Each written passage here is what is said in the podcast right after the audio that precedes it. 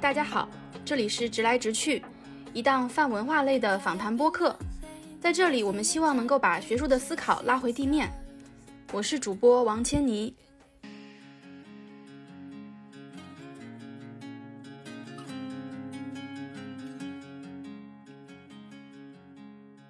直来直去的听众朋友们，大家好，这是我们呃非常激动能够做这一期节目，也是我请来的剑桥大学的博士生李在洲，他做的研究是中国的代孕产业。我们也希望能够尽快的去讨论一下郑爽和张恒的这个代孕和弃养的这个纠纷。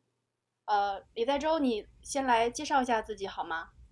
嗯，好的。嗯，大家好，我叫李在洲，现在是就读于剑桥大学社会学系，呃，研究课题是中国的代孕产业。嗯，对，就是这是基本情况了。对，呃，然后。我在去年的年初做过一次比较短期的，呃，中国代孕的一个田野调查，就是实地调查。对，所以我今天可能聊的一些东西，呃，是主要还是集中在中国的代孕的问题上面吧。对，嗯嗯，就是说，并不是这个跨境的代孕，而是在中国本土的代孕。对对对，这块关注会比较多。跨境代孕的话，可能我我关注的东西是比较宽泛的，对，不像上次的郭老师那样那么的具体到法条上面，因为我毕竟是在社会学这个领域。对，嗯嗯，呃，在周可以先跟我们聊一聊你的田野调查的具体的情况吗？就是在什么地方，然后你要跟哪些人去接触去做这个访谈，进行了大概多长时间等等。我这个田野实际上比较受限制了，因为我先说地点好了。地点的话，具体城市我就不说了，就可以说的是在中国中部的一个大城市做的这个田野。然后，呃，我前后还有一部分是，我这么说吧，就是我对中介以中介为中心做了一部分的访谈，然后还有就是在中介之外接触到的一些意向父母，就是委托父母这样子的。或者有时候也叫基因父母，这个和这样的一些呃，这个使用过或者有打算要使用代孕的呃一些委托父母聊过，嗯，所以在中介这一块的话，我是和一个中介的老板，还有一个嗯后勤部门的负责人，还有呃这个四个代孕妈妈都聊过。嗯，所以就整个的，因为我是做定性的嘛，然后本身呢，其实际上是一个研究型硕士的呃论文，所以它的规模不会很，其实不是需要特别大，但是呃，也有一个原因是本身这个行这个这个话题你是不大好进入的，所以呃，在我那个时候我能获得的信息的话，也这个这这几个样本量已经算是比较理想的一个情况了，对，嗯。是三个月是吗？没有没有不没这个不是要求三个月。呃，不是，我们 Amphil 没法要三个月的一个田野，因为你想入学的话，开学已经是十月份了，然后如果没有疫情影响，本来六月份应该要交论文的，所以我是在圣诞节的时候那一个月我跑回家 去做的田野，这个跑回国去去做的田野。所以是。所以其实我是以访谈、以深访为主的，对。然后呃。也是在剑桥读的这个 Amphil。对对对，我跟着也是同一个导师，然后我话题是没有换，所以我等于把那个 Amphil 当做博士预备在读。就虽然我今年是博一吧，对，但是一般来讲，英国的博士是三年的话，你应该是第二年去做田野，可能花一年的时间吧，像社会学这种。但是我我因为硕士的时候我就做了一些预备的田野，所以就会，呃，可能现在上手的话会更容易点，我可以我可以在博士期间把田野再往外拓宽一点。嗯，呃，因为因为我们是在那个微信群里认识的吧，然后就是因为你的很多观点都还是挺鲜明的，包括我也发现你的那个文献的积累也非常的充分。呃，你可以先从定义上给我们讲一下啊，如何定义这个代孕，然后呢，在全世界范围内它的呃形式上有什么样的共性，或者是有什么样的差异，然后这个。它这个产业是一个独立的产业，还是说怎么去理解这个产业？包括你刚才讲讲的时候，其实已经用到了一些术语，对吧？像异向父母或者基因父母，然后还有这个代妈，好像有的人也把他们称为孕妈，都有吧？嗯嗯。然后还有这个第三方中介他们的关系。嗯，好的。那这个代孕的话，其实呃，要从辅助生殖技术，主要是试管婴儿技术来说起，就是嗯，它嗯。先讲最基最最基本的一个情况呢，是基因代孕，就我们现在说的，呃，以呃也叫妊娠代孕，然后也叫全代孕。这种情况下是，呃，这个代妈她是不提供卵子的，她是呃植入一个受精卵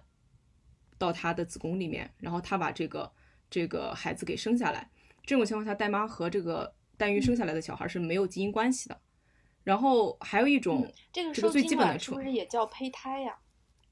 对它一般来讲，它植入的时候其实就就会有往胚胎方向发发育了，因为它只要受精之后，它就开始发育，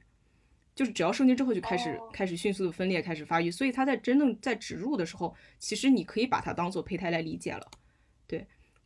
然后这是对，这是根据试管婴儿技术，就是说我判断代妈跟这个孩子没有基因关系。来呃判断的一种就是代孕关系，还有一个和它对应的叫传统代孕，就是基于人工受精做的代孕。这种情况下的话，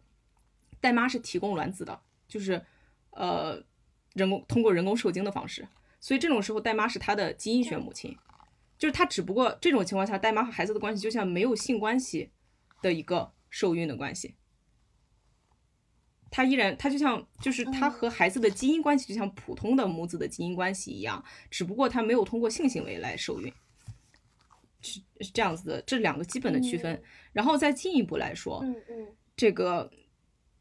呃，做代孕使用的配子，就是也就是精精子和卵子的来源是是不是委托方的这个意向父母，那可能也要进行一个区分，比如说。呃，有可能有的时候因为这个精子质量不佳，她要使用捐精，或者说单身女性生生呃，假设这个男那个女性不自己生，就是她可能使用捐精，总是会有一些原因，她可能要使用捐精。另外情况下是可能她要有一些原因要使用捐卵，然后还有的情况下可能精和卵都要都要捐，就是可能有各种各样的原因。然后我现在不对这个原因做一个这个这个定义，或者说怎么样，就是。会会使得异向父母也不一定真的完全就是那个基因父母，但是整体来说，基因父母做基因代孕是占主要的部分。卵子和精子，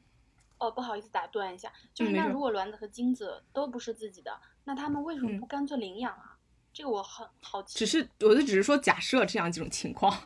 那这种情况其实是其实但是其实是很有怎么讲呢？嗯，情况应该是非常少的。我就假设，只是完全假设说有这种这个这个情况，有可能你会就是我没有见过。然后，然后如果说我们 就是挨个往下筛的话，可能会出现这样的一种情况。不过，如果说是这个这个有一个挺有意思的是，呃，跟领养有点相似。美国因为嗯，它有一些天主教的传统嘛，所以它对胚胎的看法。呃，是把它有一些，如果你受宗教影响的话，你是会把胚胎的看法当做人来考虑的。然后这种情况下，他要处理他的一些呃无主胚胎，或者说被弃掉的胚胎，就是会美国有一个情况是叫收养胚胎。就比如说我收养领养一个小孩儿，我领养一个胚胎，这个胚胎它其实不是小孩儿，但是我自己可能把这个小孩生怀出来，然后我把这个小孩当做我自己的小孩儿，也有这样的情况的。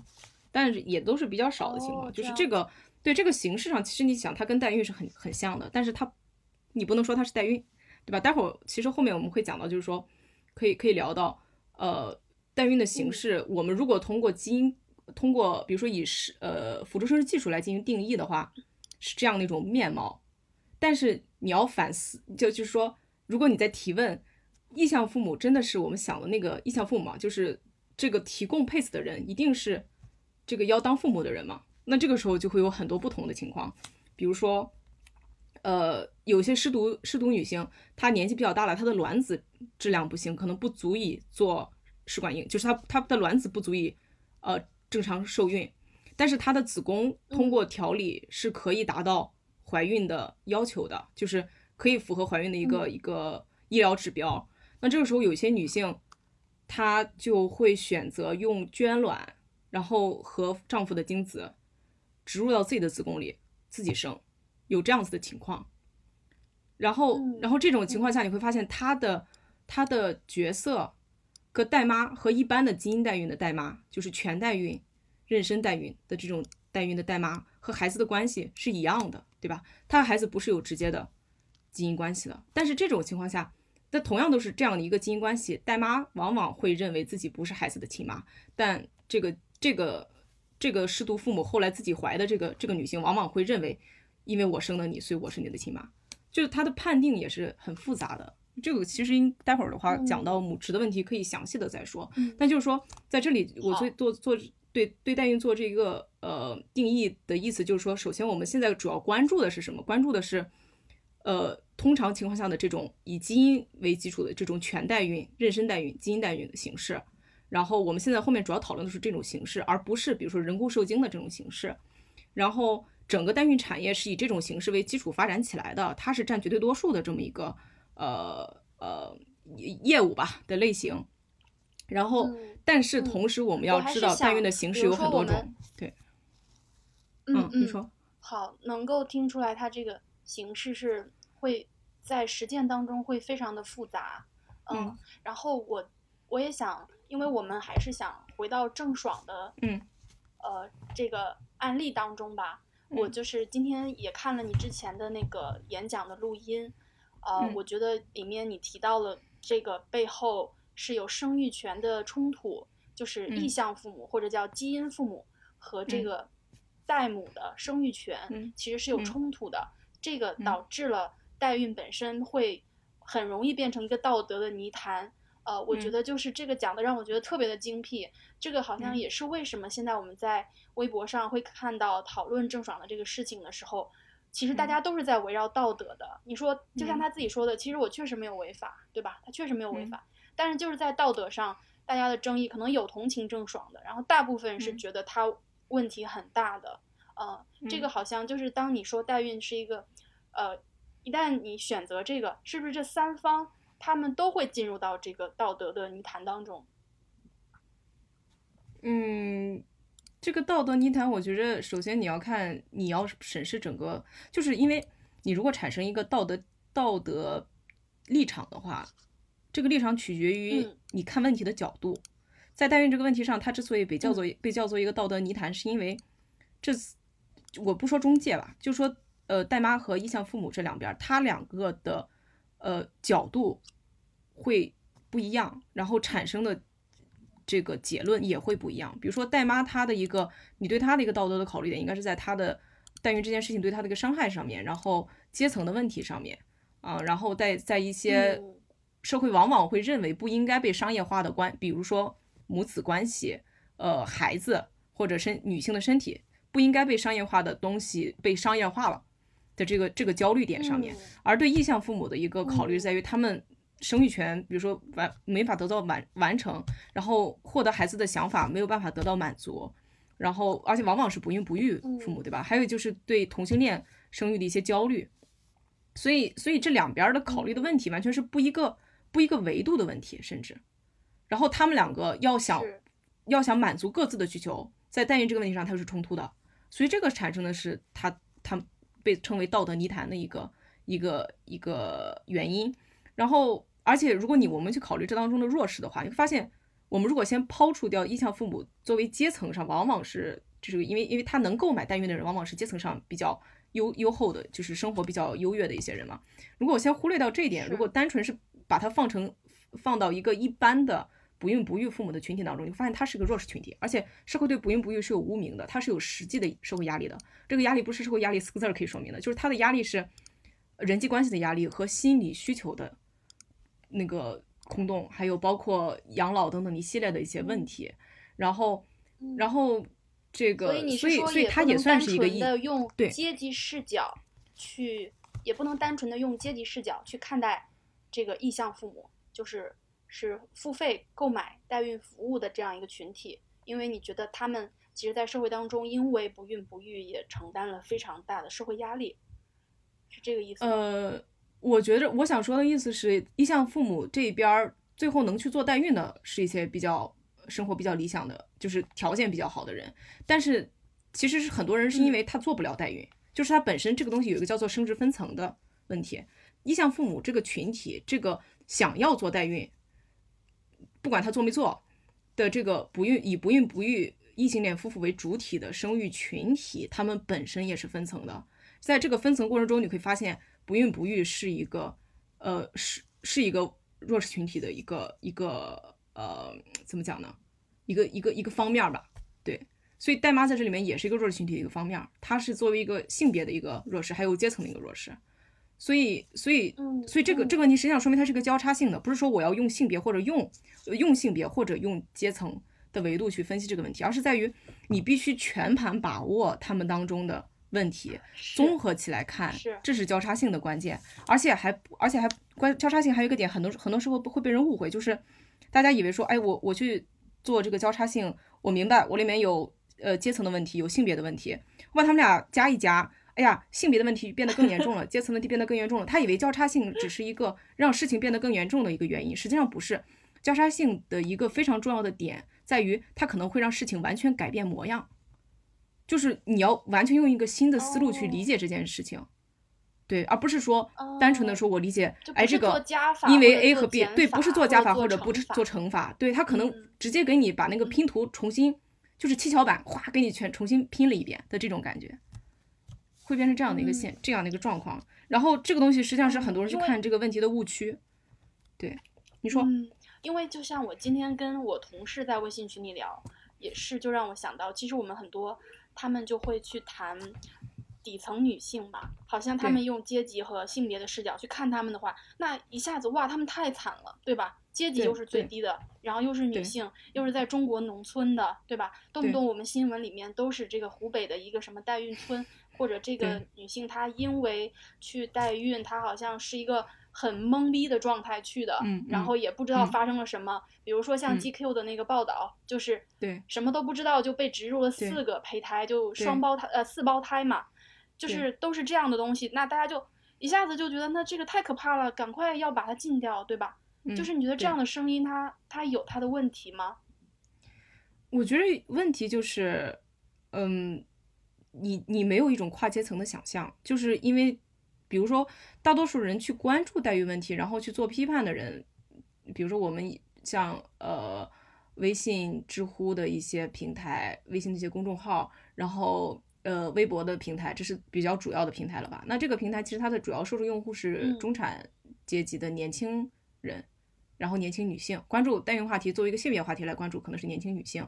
然后然后他们年轻女性想要。其实很多关注很多文章的关注点说说是关注底层女底层女性，她其实是试图跳出中产阶级的这个这个这个圈儿的，但是因为她缺少对这种底层或者是更底层或者是不那么底层的底层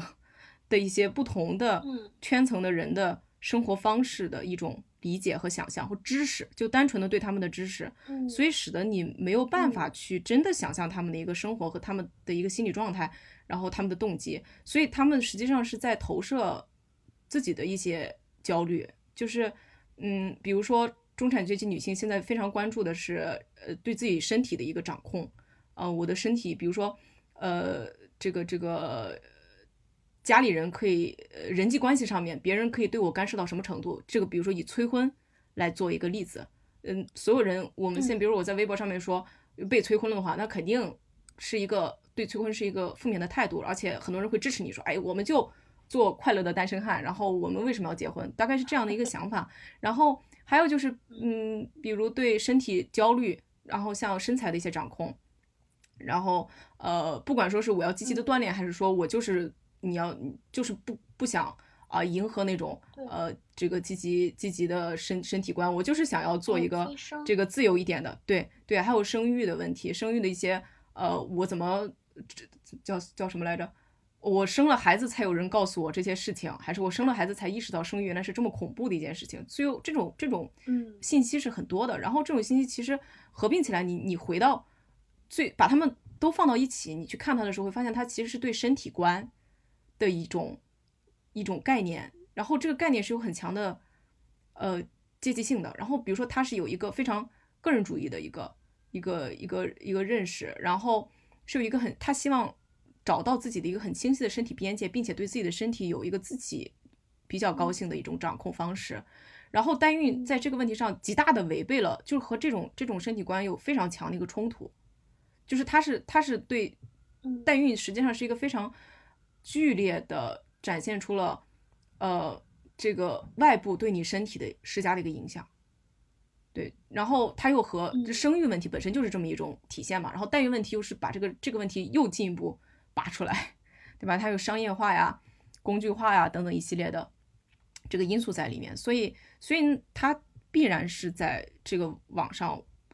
会会掀起很大的一个讨论。但是你要把这个讨论放到放到带妈生存的环境里面，他们是不是这样去想的？那生育对对他们来讲，比如说对现在的农村女性或者打工女性来讲，是一个什么样的想法？然后他们的家里人又是一种什么样的想法？因为人不是生活在真空中嘛，所以他们和家里人之间对于生育的一个一个。呃，协商啊，嗯，是是怎么样子的？这个我觉得中产阶级女性可能是很难去真的能接触到的吧。所以，所以，嗯，而且还有一个就是中产阶级女性有很多，嗯，对，还有一个就是中产阶级女性和生育的一个考虑非常紧密捆绑的一个因素是工作。但是我我我其实呃，中国代孕吧，就是就说中国代孕，插一句啊，嗯，那个你说在周。我可能想，我觉得你刚才说的特别特别好，特别是 我昨天也是刷豆瓣俄组，刷到凌晨三点，我就是在看他们都在说些什么关于郑爽这个事情。对。然后呢，我也刚才你说到这个，呃，大家对她代孕的这个一下子觉得很恐怖，然后就觉得一定要，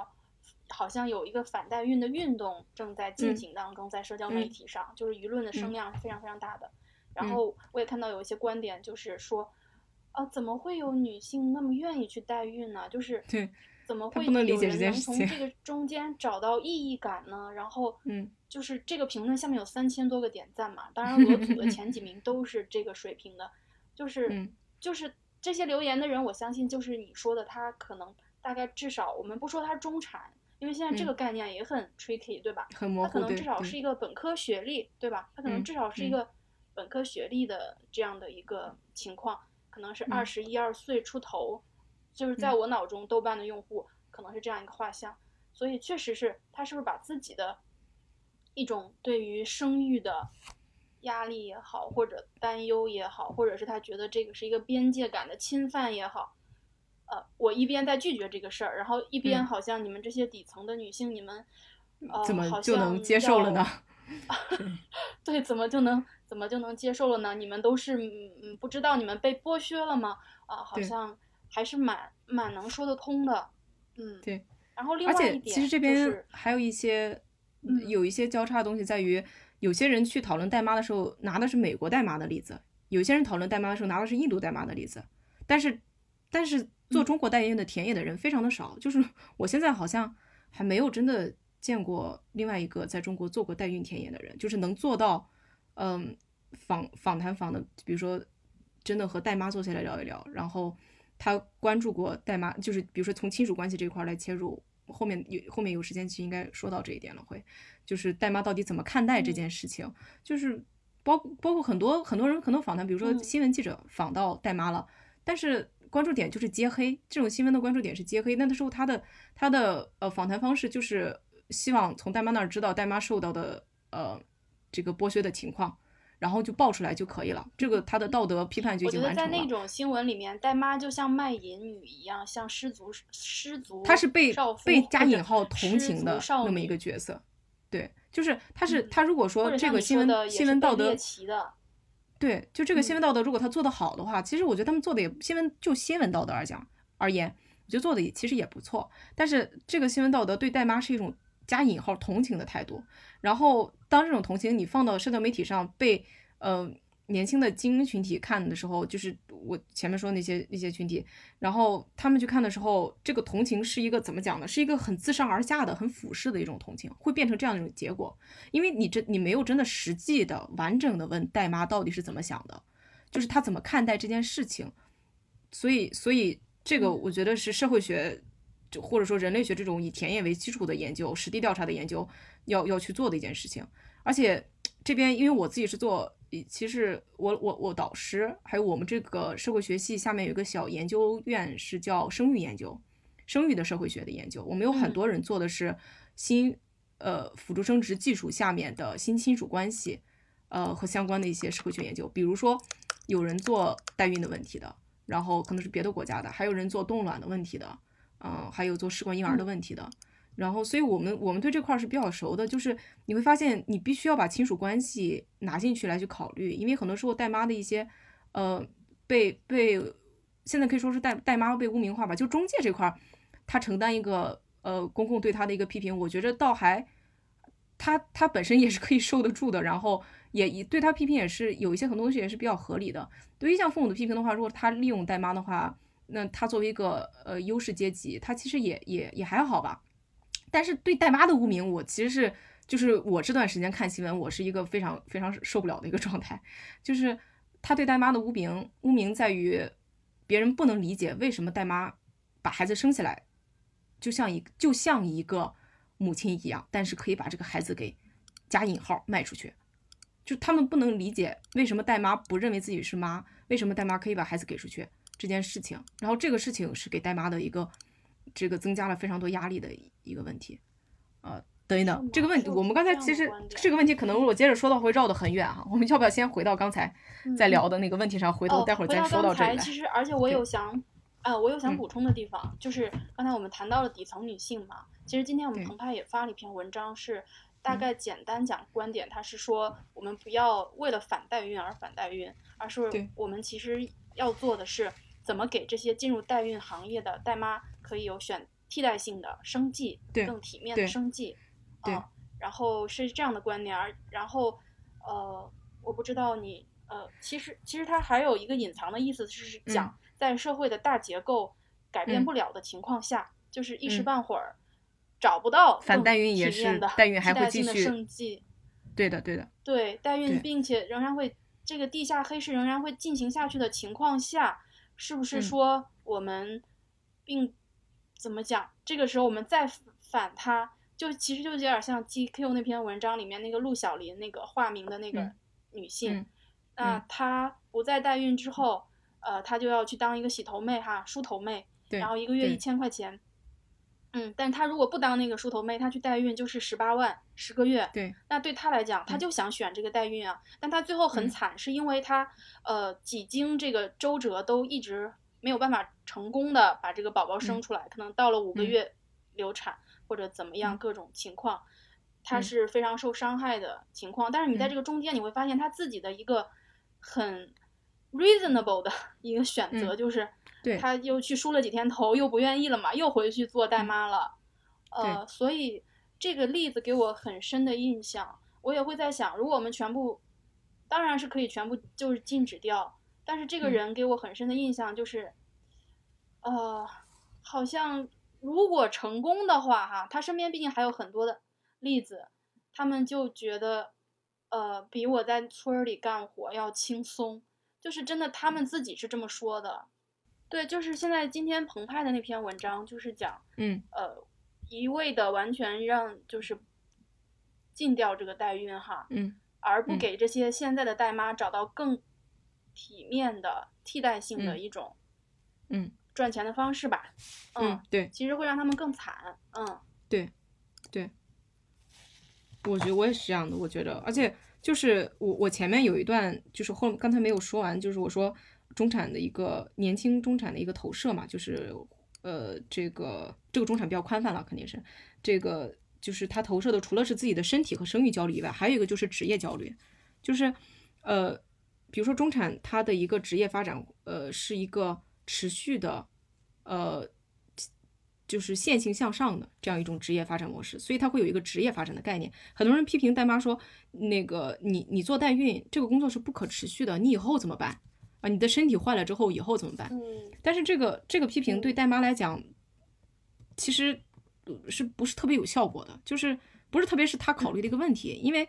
比如说我们说有母亲有一个母职惩罚在职场当中，因为你去生孩子，你去呃离开职场一年，可能会你的晋升、你的工作会受到很大的影响。男性之所以在职场当中比较受青睐，是因为他不需，不好意思打嗝，是因为他不需，男性之之所以在职场当中比较受青睐，是因为他不需要去承担呃这种育儿的职责，因为女性承担了嘛，对吧？然后不需要承担这种育儿职能，所以他是一个完全的劳动者，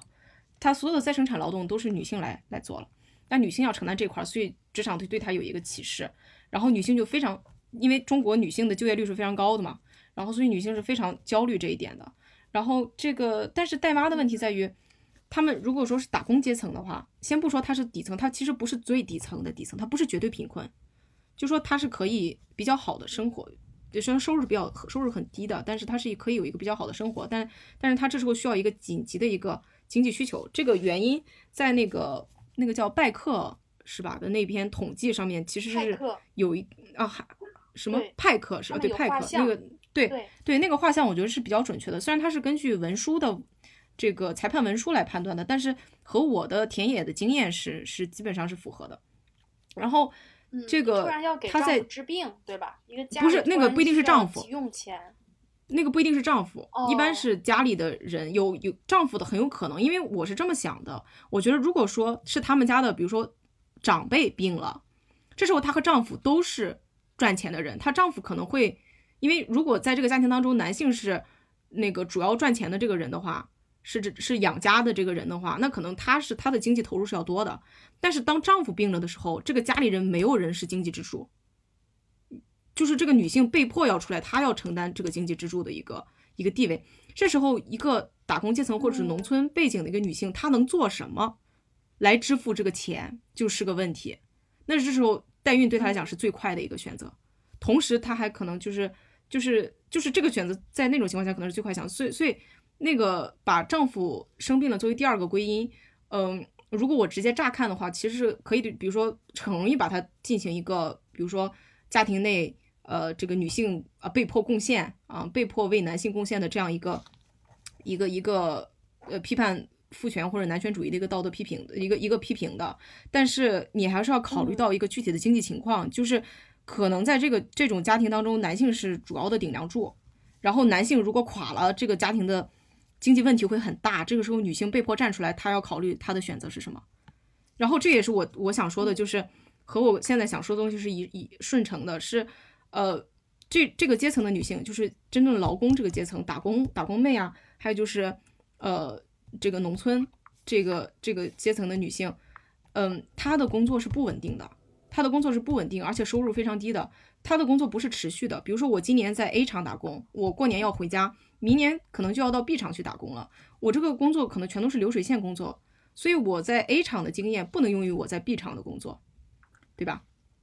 对对。中中产及往上的人来讲，我换工作那叫跳槽，我不叫随便的换工作。跳槽目的是越跳越好，我的工作总是可以不停的在下一个工作当中使用的，我的人脉也可以不断的迁移啊。比如说有一些人可能，呃，这个从以前在在呃这个体制内，后来出来了，他体制内的他体体制内的一些人脉用于经商，这个。都是可以利用，他哪怕换了行，他的资源也是可以利用的。但对这个阶层的人来讲，对对这个工人这个阶层的人来讲是不可以、没法利用的，很难去像像中产级以上的那些人去做这样的利用。所以他的工作不稳定，而且吃青春饭，而且是体力。所以比如说很多人说代孕是吃青春饭，你身体越带越不好，然后你你后面身体越来越弱，然后有很多疾病。啊，还有生育上的带来的，或者或者说辅助生技术不成熟带来的一系列的，呃，生育风险。那这些人他在工厂工作，他没有工伤吗？就是我问过代妈，我说，但是代孕，比如说怀孕，你还是有很多风险。他说，那你去工厂工作也有工伤啊。那这个时候工伤，比如说我们可以想象一下，如果是那种，比如说塑胶厂，或者说是一些那种呃这个大型机械的，呃，这个这个厂可能你直接有断胳断胳膊断腿的那种。风险，那这个风险是有时候像一些工厂不大好那种工厂老板，他会给你承担你的工伤的一些赔偿，承担到什么程度呢？然后还有还有一些，比如说小的那种厂，这个那那你你长期的一个，比如说这个这个呃职业病啊，还有一些化工的一些东西啊，是不是都会对你有影响？所以他们在考虑这些，所以呃，嗯，对，所以代孕的代孕的生育带来的伤害这一块儿是他作为工伤来考虑的，他权衡了两边的工作，我既要承担一个这两边都有工伤，然后工厂的工作的话，嗯我我劳累一年，我每天可能十几个小时干活，然后呃，这个这个可能很可能是流水线工作，我我其实是一个很很精神和嗯、很匮乏，然后强度很高的一个工作，一年到头干下来，我的这个收入也非常的低，可能四五万吧。然后我在做代孕的时候，嗯、虽然生育方面是有些风险，但我生过孩子，他一般都是生过孩子嘛，我生过孩子，我知道生育对我来说。可能伤害到一个什么程度，我有数啊。然后虽然嗯虽然他后面不一定真能完全能预测，但是他心里会有一个会有底儿。然后那个在这个如果我成功了，我就是比如说拿到我其二实很想十万左右。问他们为什么不能做育儿嫂啊，或者做家政工？育儿嫂是需要培训的，家政工也是需要培训的，而且家政工和育儿嫂，嗯，就是说他也是有一个准入门槛儿的。就是这个阶层女性也有很多是做育儿嫂和家政工的，确实有，而且这方面研究也很多。嗯然后，嗯嗯，这个这个怎么讲呢？嗯，但是那个就算家政工、育儿嫂一年能让你赚二十万吗？对吧？呃，而且你也是要付出你的千吧，一个月。对啊嗯，对啊，还是不高的呀。你做到非常顶尖的，你月入可能能到万吧，那种肯定是跟在家里的那种月呃这个育儿嫂，就是全程陪护的，你照顾别人家的小孩儿那种情况的。但是这些代妈，她其实她想的不是把这东西当做一个持续工作，嗯。对，她是想要把嗯这个工就是作给、当中产阶嗯。级的女性，呃，微博上受过教育的女性，她嗯。们去想要有点怒其不争的意思哈，就是面对嗯这些代妈，就觉得你在选择一个没有职业发展的这么一个事情，一个一个行当，嗯，你干嘛不去，比如说搞去从事一个点有持续性发展的，对对，有持续性的，但可能你想讲的是，你的田野其实在告诉你，这根本就不是他们的选择，在他们那个阶层，他们就没有这样的选择摆在但也眼前，他们的参考系可能是在，他们的参考性可能是在工厂之类之类的，对是吧？对对，工厂是很重要的一个参考系。然后育儿嫂跟工厂其实是很相似的一种工作模式，因为它也是一种一种劳工嘛，只不过它是一种再生产的劳工，就是家务家政的这种劳工。但是这这边有个关键点，就是说育儿嫂实际上你是有一个发展，比如说上升的一个空间，因为你可以通过技术提升，然后增加你的一个收入。然后，但是它其实也有门槛儿，比如说它有学历的门槛儿，嗯，等等一系列的门槛儿。嗯，还有一个关键点就是，是代孕妈妈嗯她其实想要一口气儿赚，嗯对她她对你要看她对钱的一个想法，就是她想很多人想的是，我要一口气儿拿到这么一堆钱，我就可以回家了，我就可以不出来了，我可以在家里好好带我的孩子。就是工作是很累的，在外面工作非常的累，但是这个时候就是阶层和性别交叉的一个点了。这个是沈阳的关于，呃，这个点，我我现在看到一个明确提这个点的是沈阳做的一个关于上海的，他是在西餐厅的一个田野做的，呃，服务生的呃研究。他说的性别和阶层交叉，说的这么一个问题，他说。对这个劳工阶级，就是打工打工人的这个这个阶阶级的这个呃男性和女性而言，男性是被社会认为要承担这个养家人的，就 main breadwinner 的这个职责的，所以他是不可能嗯退回家庭的。所以他他迫于这种嗯社会压力，他也得在外面工作，然后给家里赚钱。但女性，她可以在外面赚钱，也可以回家照顾孩子，就是她是有后撤的可能性的。虽然这个话，虽然回归家庭对，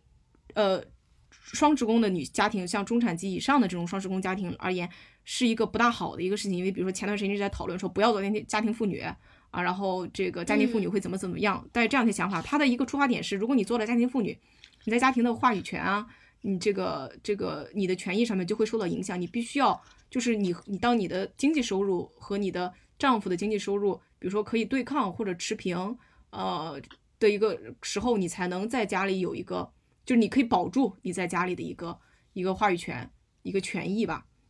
然后同时你自己经济安全，你心里不慌，对吧？但是但是对他们来讲，外面工作是非常累的，它不存很少会存在一个我在外面工作实现了我的社会价值，实现了我人生价值，我觉着我是一个社会人了，就这样的一个一个东西。就年轻人有往出来闯荡的想法，但是在外面闯时间长了会觉得非常的累。然后这个累，很多人他是想要往回家往往家里走的，就是想不想打工了，回家吧。特别是很多人打工是带不了孩子的，所以他孩子在家呢。嗯，那这个时候他的这个这个，所以他要回家照顾孩子。这个照顾孩子这个带不了孩子这个点，实际上跟国家的一个户口流动啊等东西都是有关的。但总之，他想他家里是有很多牵挂的。这个时候，女性她可以有回家的这种可能性，因为她的社会、她的这个圈层、家庭也好，不期待女性在外面打拼。嗯，一方面其实会把她压在家里，另一方面也是给她了一个可以后撤的空间。然后，所以很多代妈想的是，比如说我欠了七万左右的债吧，然后一般她欠债也不至于欠的太多，可能就是十万以内的债。我一看，哎，做代孕可以赚二十万，我还了这个债之后，我还能留个十万块钱，那这十万块钱我可以让我在家里安安稳稳的待很多年，我就不需要出来打工了。我在或者说我用这些钱，我是不是可以在在在做当地做点小买卖，或者说。我可以，呃，好好的经营一些什么事情，或者我这十万块钱，有的因为这个上次国老师的那个播客也说，很多代妈是不会告诉家里人的嘛，就是他因为因为家里人会可能对他有一个偏见，然后还有一个原因他不会告诉家里人，是有可能是因为，如他要考虑自己，比如说我要把钱投给孩子，我分配的时候会不会被，比如说，因为他是可能受父系或者母系家庭的那个影响会很大，会不会这笔钱会被家里挪作别用？或者说，如果说我家里人有人，呃，这个好吃懒做、赌博或者喝酒，这个钱他们要知道我手里有这么大一笔钱，会不会问我来把这个钱要走？因为我可能我没有力量去保住，把这个钱要走之后，他们把这个钱给挥霍了。所以很多代妈有各种各样的考虑，然后有一些大妈就会非常聪明的把这个钱悄悄的自己存起来。我我欠了债，有可能他不告诉家里人他欠了债，或者说他就说我出去工作给他还上了，我假装我出去打工了。你打工，你也是要离开你的家里嘛，对吧？你要是你是移民工的，所以我就我这样我消失一年，我就有理由。然后我把这个钱，我把债还上啊，然后我剩下的钱我悄悄的存起来。那我说，我问他说，那个你你存这个钱之后打算干什么？他说，我孩子以后上了学，现在还不大用花钱。我孩子以后上了学之后，我就把这个钱可以给他，比如说报个班啊，或者说让他学点这个呀，学点那个呀，好好培养。所以他是他是可以。在这种情况，他可以给自己增，他会考虑到给自己增加一个经济安全性，所以就是这里面的细节是很多的，就不是单纯的一个被忽悠进这个行业，然后又把所有的钱全部投给了家庭，然后自己一点没有的这样一个情况。对，嗯嗯，但是我的意思是整体上哈，我们还是能看到中国网民刚才也谈到是非常抵制代孕合法化的，然后现在我觉得大家也会担忧，一旦开放或者一旦合法化。这些女性就没有自愿选择的可能，就是有很多这样的说法嘛。你听上去好像是自愿选择，包括我们刚才讲了，它背后也有他们的这个 reasoning 的过程，对吧？呃，但是还是有一方，还是有观点一直在强调，他们实际上没有自愿的选择。一旦有这个，就就是罗翔讲的那个话嘛，就是如果自由不被限制，一定会变成强者。对弱者的剥削，对，嗯，现在情况其实整体这样的观点会有一个什么样的回应？这个观点说我赞不赞同？我觉着我是赞同的，应该说是赞同的。但是，嗯，这个问题就回到就昨天我在跟跟你聊的那个问题，就是看待代孕问题的争议性，不是在于这个事情不一定只在于这个事情本身的复杂程度，而在于它是一个。呃，跨不同领域都会关注的一个问题，同时他自己的这个事情又跨了，比如说性别、阶层还有地区很多不同的维度。然后刚才我们说过，其实说过一些关于维度的问题，但我主要是在社会学的领域里面在跟你说这个事情，所以我是以田野基础来告诉你发生了什么，对吧？但是现在这个对自由的讨论，对强者弱者的讨论，包括罗翔讨论，就是它是一个领域之间的。呃，区别，比如说，法学的关注点在于这个东西可不可以合法化，然后合法化之后会怎么样？那我要不要来？就是我通过一些呃这个伦理呃道德来去呃评估这件事情，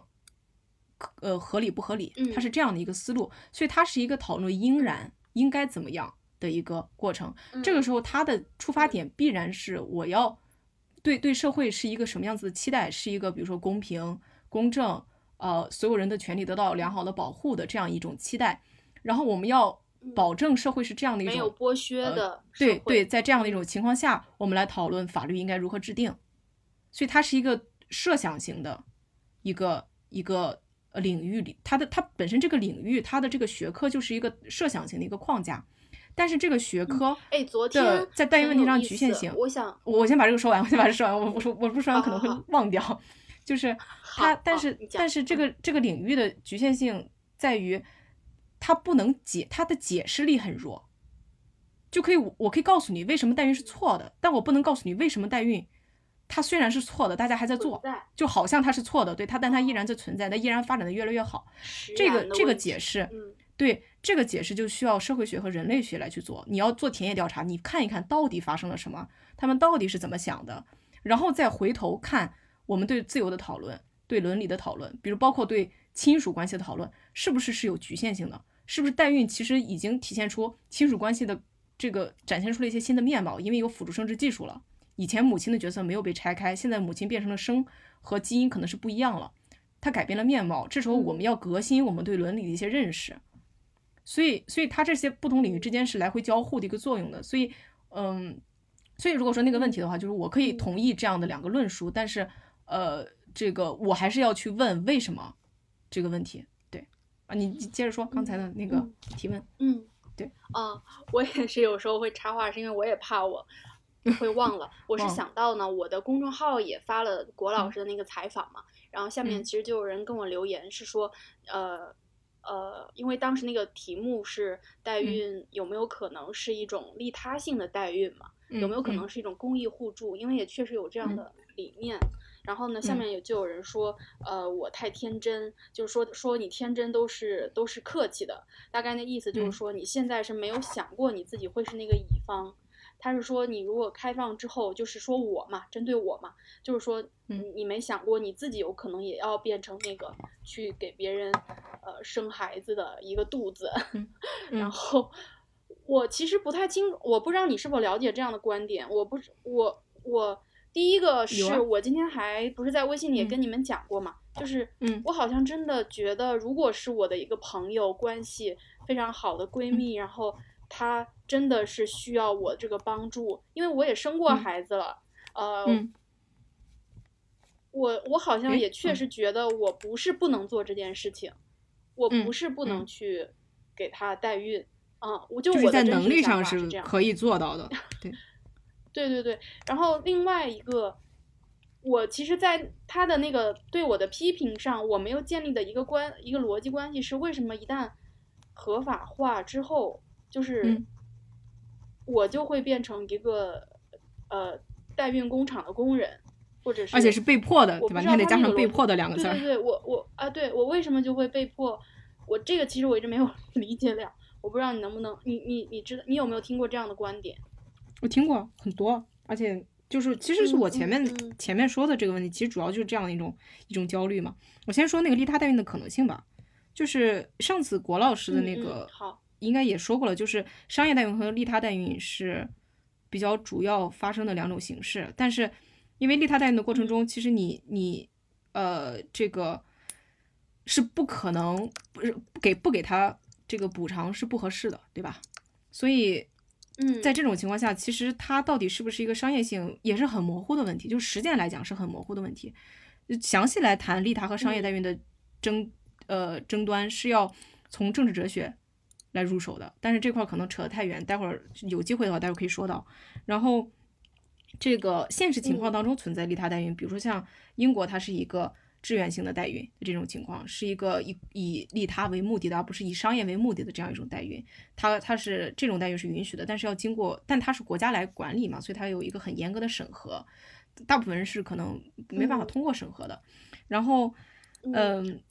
如果说抛出这块利他代孕不管，我只是说非常简单的一种情况，不是这个情况可能不简单，就是假设民间的一种情况。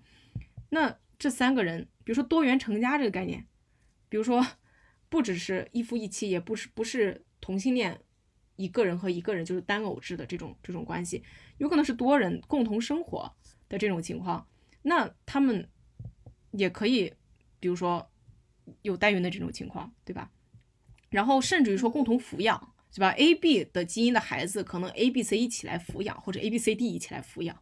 啊，然后当然这个可能讲起来会逻道德关系可能会，目前我们来看道德关系可能会比较乱，但是共呃那个那个多元家庭是是有这种在中国社会讲利他代孕，很多人会觉得太不接地气了。其实这次这个事情出来之后，也有人说《老友记》里面那个菲比，她就是好像是帮她的表弟代孕吧。我我记得他反正有有很多人确实是给。对，很多人也有是给亲戚让亲戚帮忙去代孕的，但是，嗯，这边有关键问题就是你你可能你要审视一下，比如说在包括甚至于在亲戚关系还有好友关系当中，是不是有一些情况下，这个呃这个最后做代妈的这个人他他会处在一个压力比较大的一个一个位置上，还有就是呃他们想要如何处理和孩子这个关系，还有他们有有有没有真正能够。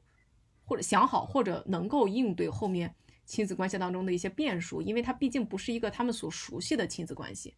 所以这个里面的问题会非常复杂，而且可能就要就事论事的分析，因为它的表现形式非常不固定，我也没办法。其实我真的去聊这个事情，我很我没有一个例子，是很难给你有一个定论的，对，只能说是有这种可能性。今天确实，呃，我们澎湃也有一个编译的稿件，是根据《卫报》的二零一六年的。呃，应该它是针对瑞典的情况，因为瑞典是彻底禁止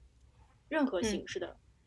代孕的，无论是商业性还是利他性，因为他们的调查发现没有证据能够表明利他性的代孕合法化会使商业代孕行业消失，反而是美国、英国的这这种代孕行为普遍的国家的公民，他们要到印度啊、尼泊尔啊这些外国，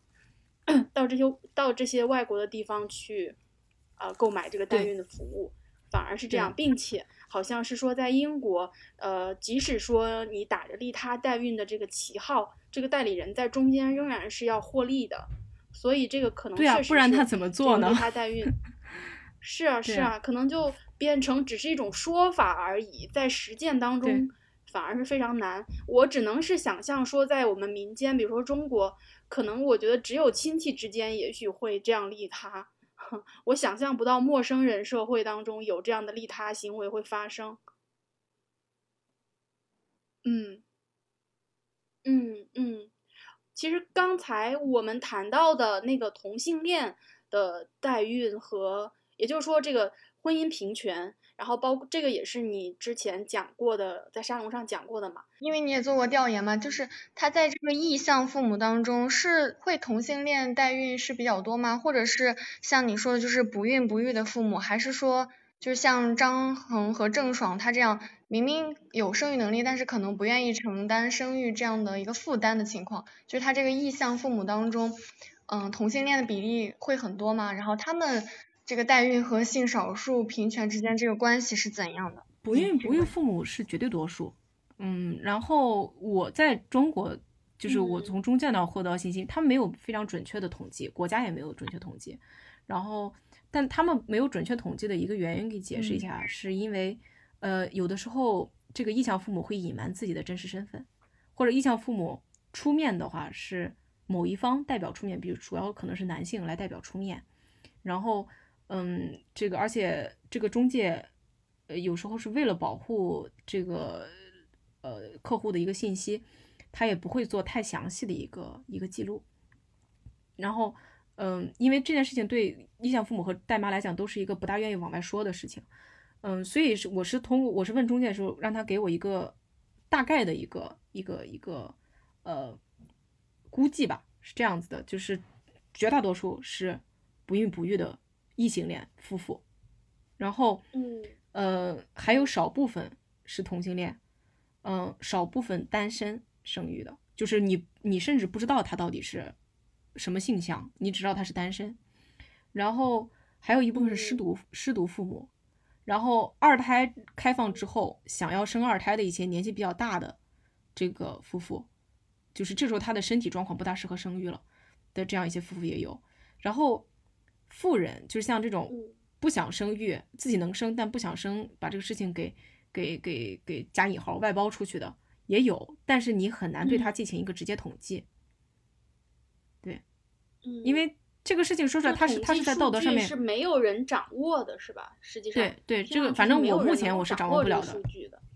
对，然后呃国外的统计数据可能还还好做一点，因为毕竟它的这个中介，如果他是合法中介的话，他应该是要有一些记录吧。但国内你就是因为它它的一个灰色地带导致的这个官方对它是没有任何统计的，你只能大概估摸，嗯，可能代孕机构有多少家，然后再估摸一下一个机构大概有多大的规模，再估摸一下有多少小孩出生。但是就算这个这个这个数据也是非常的，就是不精确的。然后，嗯，这个所以所以这块统计数据就很难拿到。但是但是那个派克的那个统计那个那个画像，我觉得是基本上符合我的一个经验的，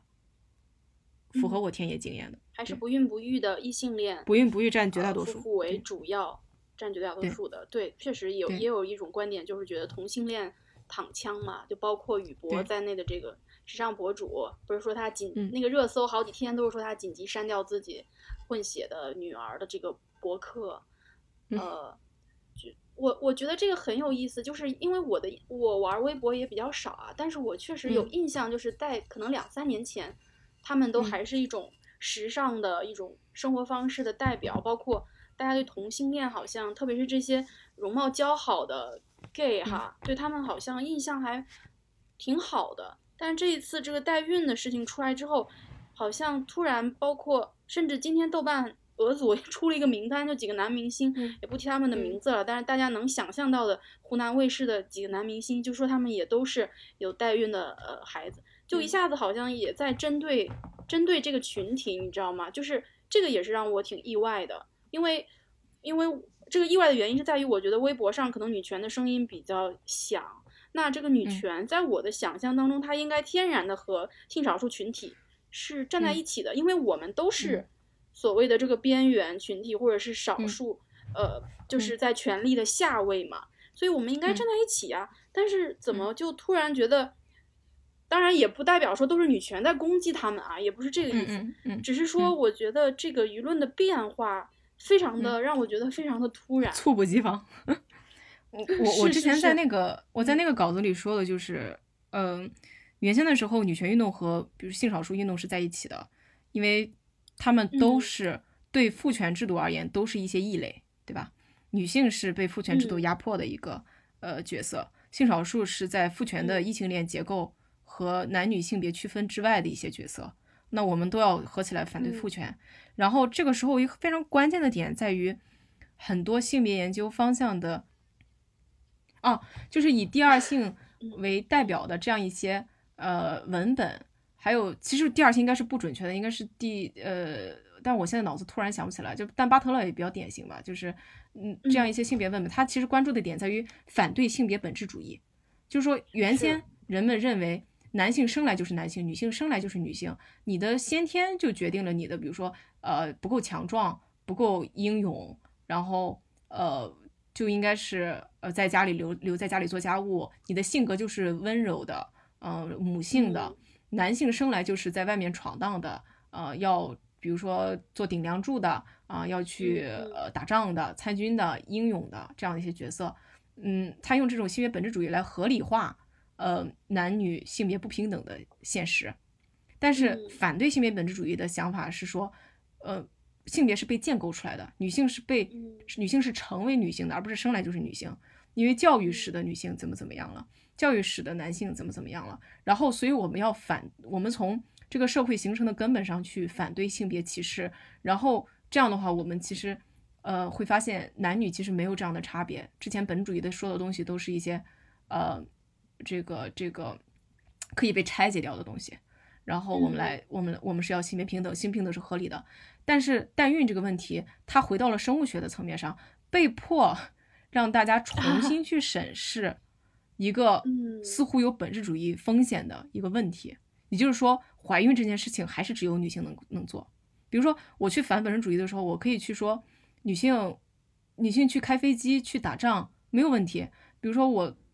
避孕措施发展了之后，女性不用受生育之苦了，她是可以自动自主控制自己的节育的，包呃呃包括我通过比如说我吃呃避孕药，我可以呃减少我的经期，我这样我就不存在，比如说我在做一些高强度的工作的时候，呃包括运动员，包括战士啊这样的一些角色的时候，我因为我的一些呃本来不可抗的生理因素影响我的工作发挥，对吧？我是可以通过一些科技。嗯，来弥补我的一些这个这个在这些问题上可能会存在的一些弱势，然后所以在现在的社会没有必要去做一个男女性别的一个这个职业上的一个区隔，但是代孕这件事情反映出来的是生育这件事情还是只有女性能做，所以所以它看起来非常的本质主义，然后这个问题又又出现了一个一个是不是有一个大家会觉得一旦是要代孕了，那那个同性恋里的那个男性。和这个生育是这个女性，就一下子还是会觉得又是一个异性恋里会出现的男女的，对，又是异性恋里会出现的男对女的压迫了。哪怕你是一个 gay，对吧？对，仍然又出现。对，他就已经不去对这个导致问题在于不是在于你的性向了。然后这个原先说我性向和异性恋是不一样的，我是一个那我是被一个异性恋霸权或者男性霸权所所侵犯侵害的这样一个一个男性男同性恋的一个这个这个情况嘛？但是。像在代孕的问题上，因为它回归了一个性性别本身生理性的一个一个一个你不可回避的一个区分，这种情况下，男同性恋他就没有那个，他他就站到男性的这一波里了，就是变成了纯性别的一个纠纷。我先不考虑阶级，它会变成一个纯性别的一个一个一个纠纷，纯性别上的一个是因为生育，呃，只有女性能做所产生的一个结果的不平等的这样一个问题。对，就像这一次这个就是我之前在那个稿子里面说的，是，嗯，是，你说，像这次的反反代孕运动里面，其实也出来一种声音嘛，其实也不是第一次出现了，就是会觉得啊，你你是 gay，你就继续过你这样的生活呀，多么进步的一种生活呀，你干嘛又？我们现在都主张女的都不要生育了，你你干嘛还要？你已经你还生啥？可以过上你更进步、更激进的、更平等的一种生活是吧？你你干嘛又要回？嗯。又要又要去生生孩子呢？就这样的声音其实也是存在，嗯，那这个是另外一个问题，这个这个是另外一个问题，它和刚才说的那问题是有交叉，但它本质上还是另外一个问题，因为因为它这个等于说是呃，你现在女性，比如说年轻女性不喜欢不想生育，反对生育，我先不说反对代孕吧，就说反对生育这个问题，它的一个一个出发点，比如说它其实是对父权结构的一个解父权结构的一种解构，对吧？我认为父权主义是这样。持续下去的，所以我不想为他添砖加瓦，不想为他添砖加瓦。添砖加瓦，你就是昏迷嘛，对吧？对，就像我这样的，可能就会被这样骂，就会就会被骂成昏迷。对，然后比较比较激进的情况的话，对，然后但是但是他说的，你要说他进行一个完全的一个纯抽象出来的分析，能不能说得通？他自己是自己是也也某种程度上说也可以说是逻辑自洽吧，但是他真正的问题在于，他其实完全是无视社会现实的。就说，我觉得有一个很重要的一个点在于，你解构是无法否认现实存在的。就说，解构可以告诉你一个事情的形成机制，它可以揭露一个事情当中的荒谬性，然后从而形成批判的一种或者否定这件事情的效果。那比如说否，我否定了婚姻制度的必要性，否定了生育的必要性，是这个必要性是社会告诉我的必要性，但是解构无法否认这个事物的存在。就是我无法否认，这个孩子的一些和，因为他在社会当中，人不是生活在真空中，他在社会中生活的时候，一个人有他会产生对孩子的一种需求，情感上的和物质上的，嗯，和人际关系上的这个需求是客观存在的，除非说他能完全独立于这个社会，他可以不去考虑这些问题。现在很多年轻人能去能去非常义正辞严的去反对婚育。是因为，嗯，这个年纪的人他没有那么多的，大部分人没有那么多的一个后顾之忧，他可能还可能很多人还没有真正的这个进入一种社会性的一个人际关系，或者有可能是因为他比如生活在大城市，或者因为他生活在学校里，或者包括他的一些，呃，就是他接触到的圈层，大家都是这样的人，所以没事儿，但他不能因为这件事情否定掉有很多的人是有客观需求的，然后，而且。微博上的人，在你把它放到真实现实社会当中，它的分布是一个什么样子的？我觉得可能他可能是接触不到，比如说偏远地区或者所谓真实的底层的一个生活现状的吧。所以，所以你们讨论的就是大家的不同处境的人，他的一个考虑的点，他的一个利益的一个点是是会有差别的。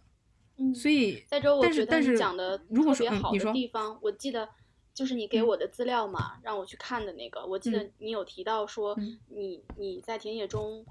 呃，也遇到了这个同同性恋的群体。呃，嗯我记得有一个嗯男的，他的案例是这样的，就是他会告诉你说，嗯我其实不能出柜，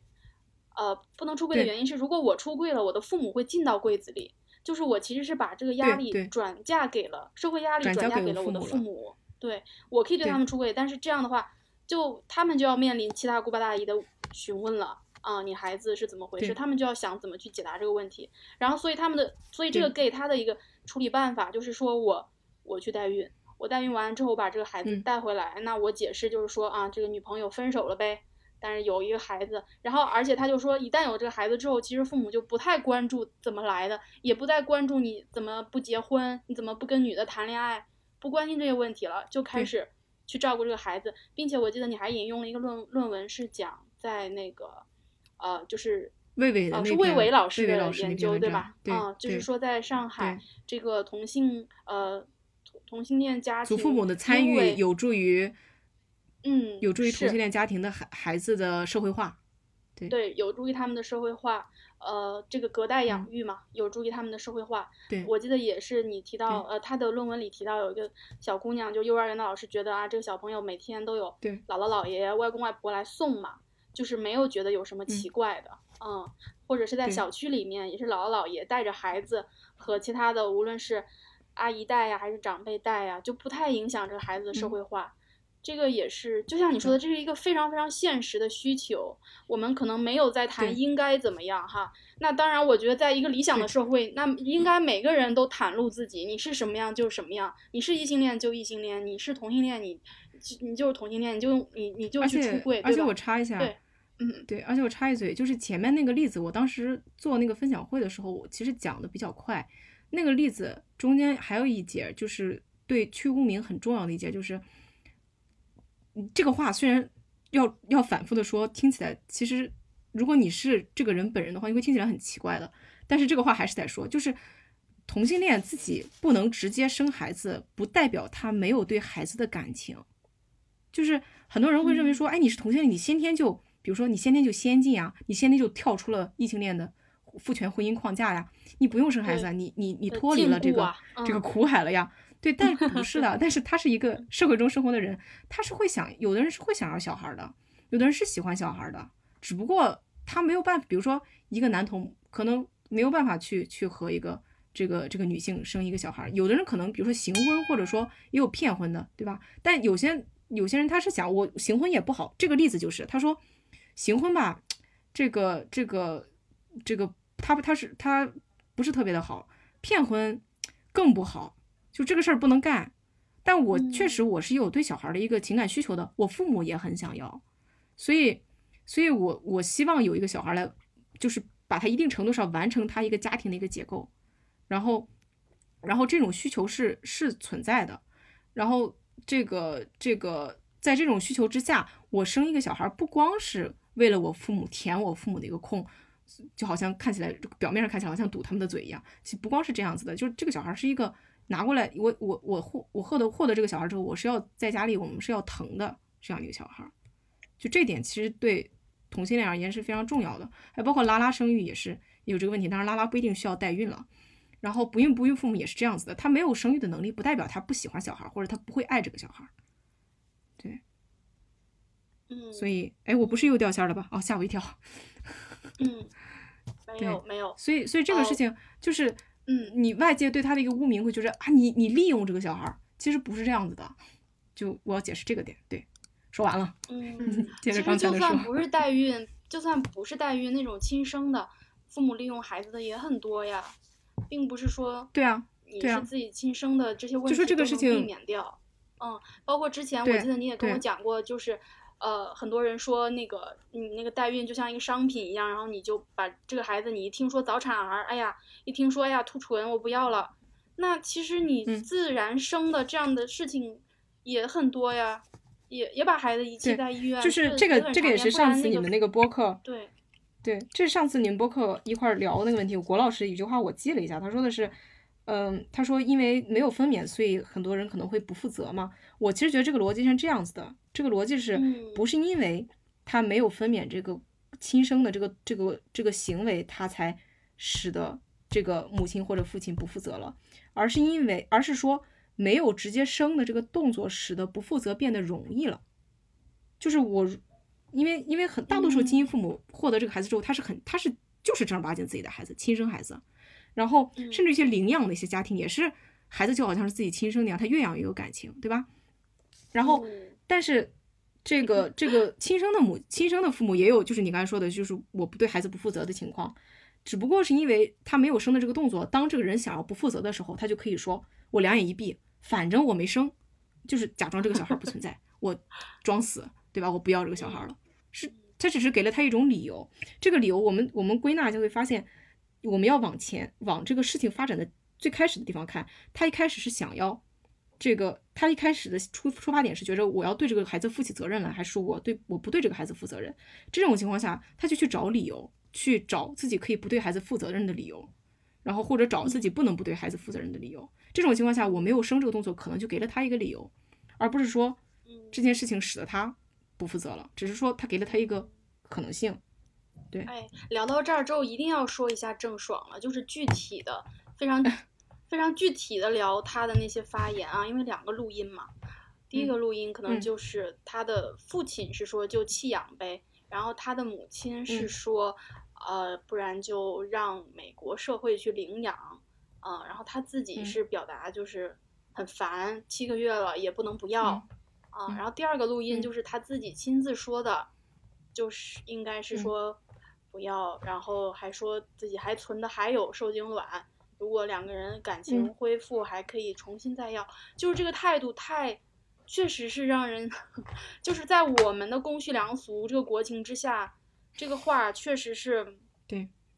不大让人能接受。对，不大让人能接受。但是就是像你说的，这个确实和和代孕是有一定的关系的。这个关系就是说，因为是代孕，所以让他不负责任变得更容易。嗯，这个也是一些人要去反对代孕合法化的一个原因，就是就是说这个。嗯，但是当这对这个问题，他跟孩子的关系其实有点像买卖的关系，或者我我觉得也不太像买卖，因为他如果他自己出了出了这个卵子的话啊，我们就很具体的以郑爽为例，如果他出了卵子的话，其实是不是叫一个投资 还是怎么讲？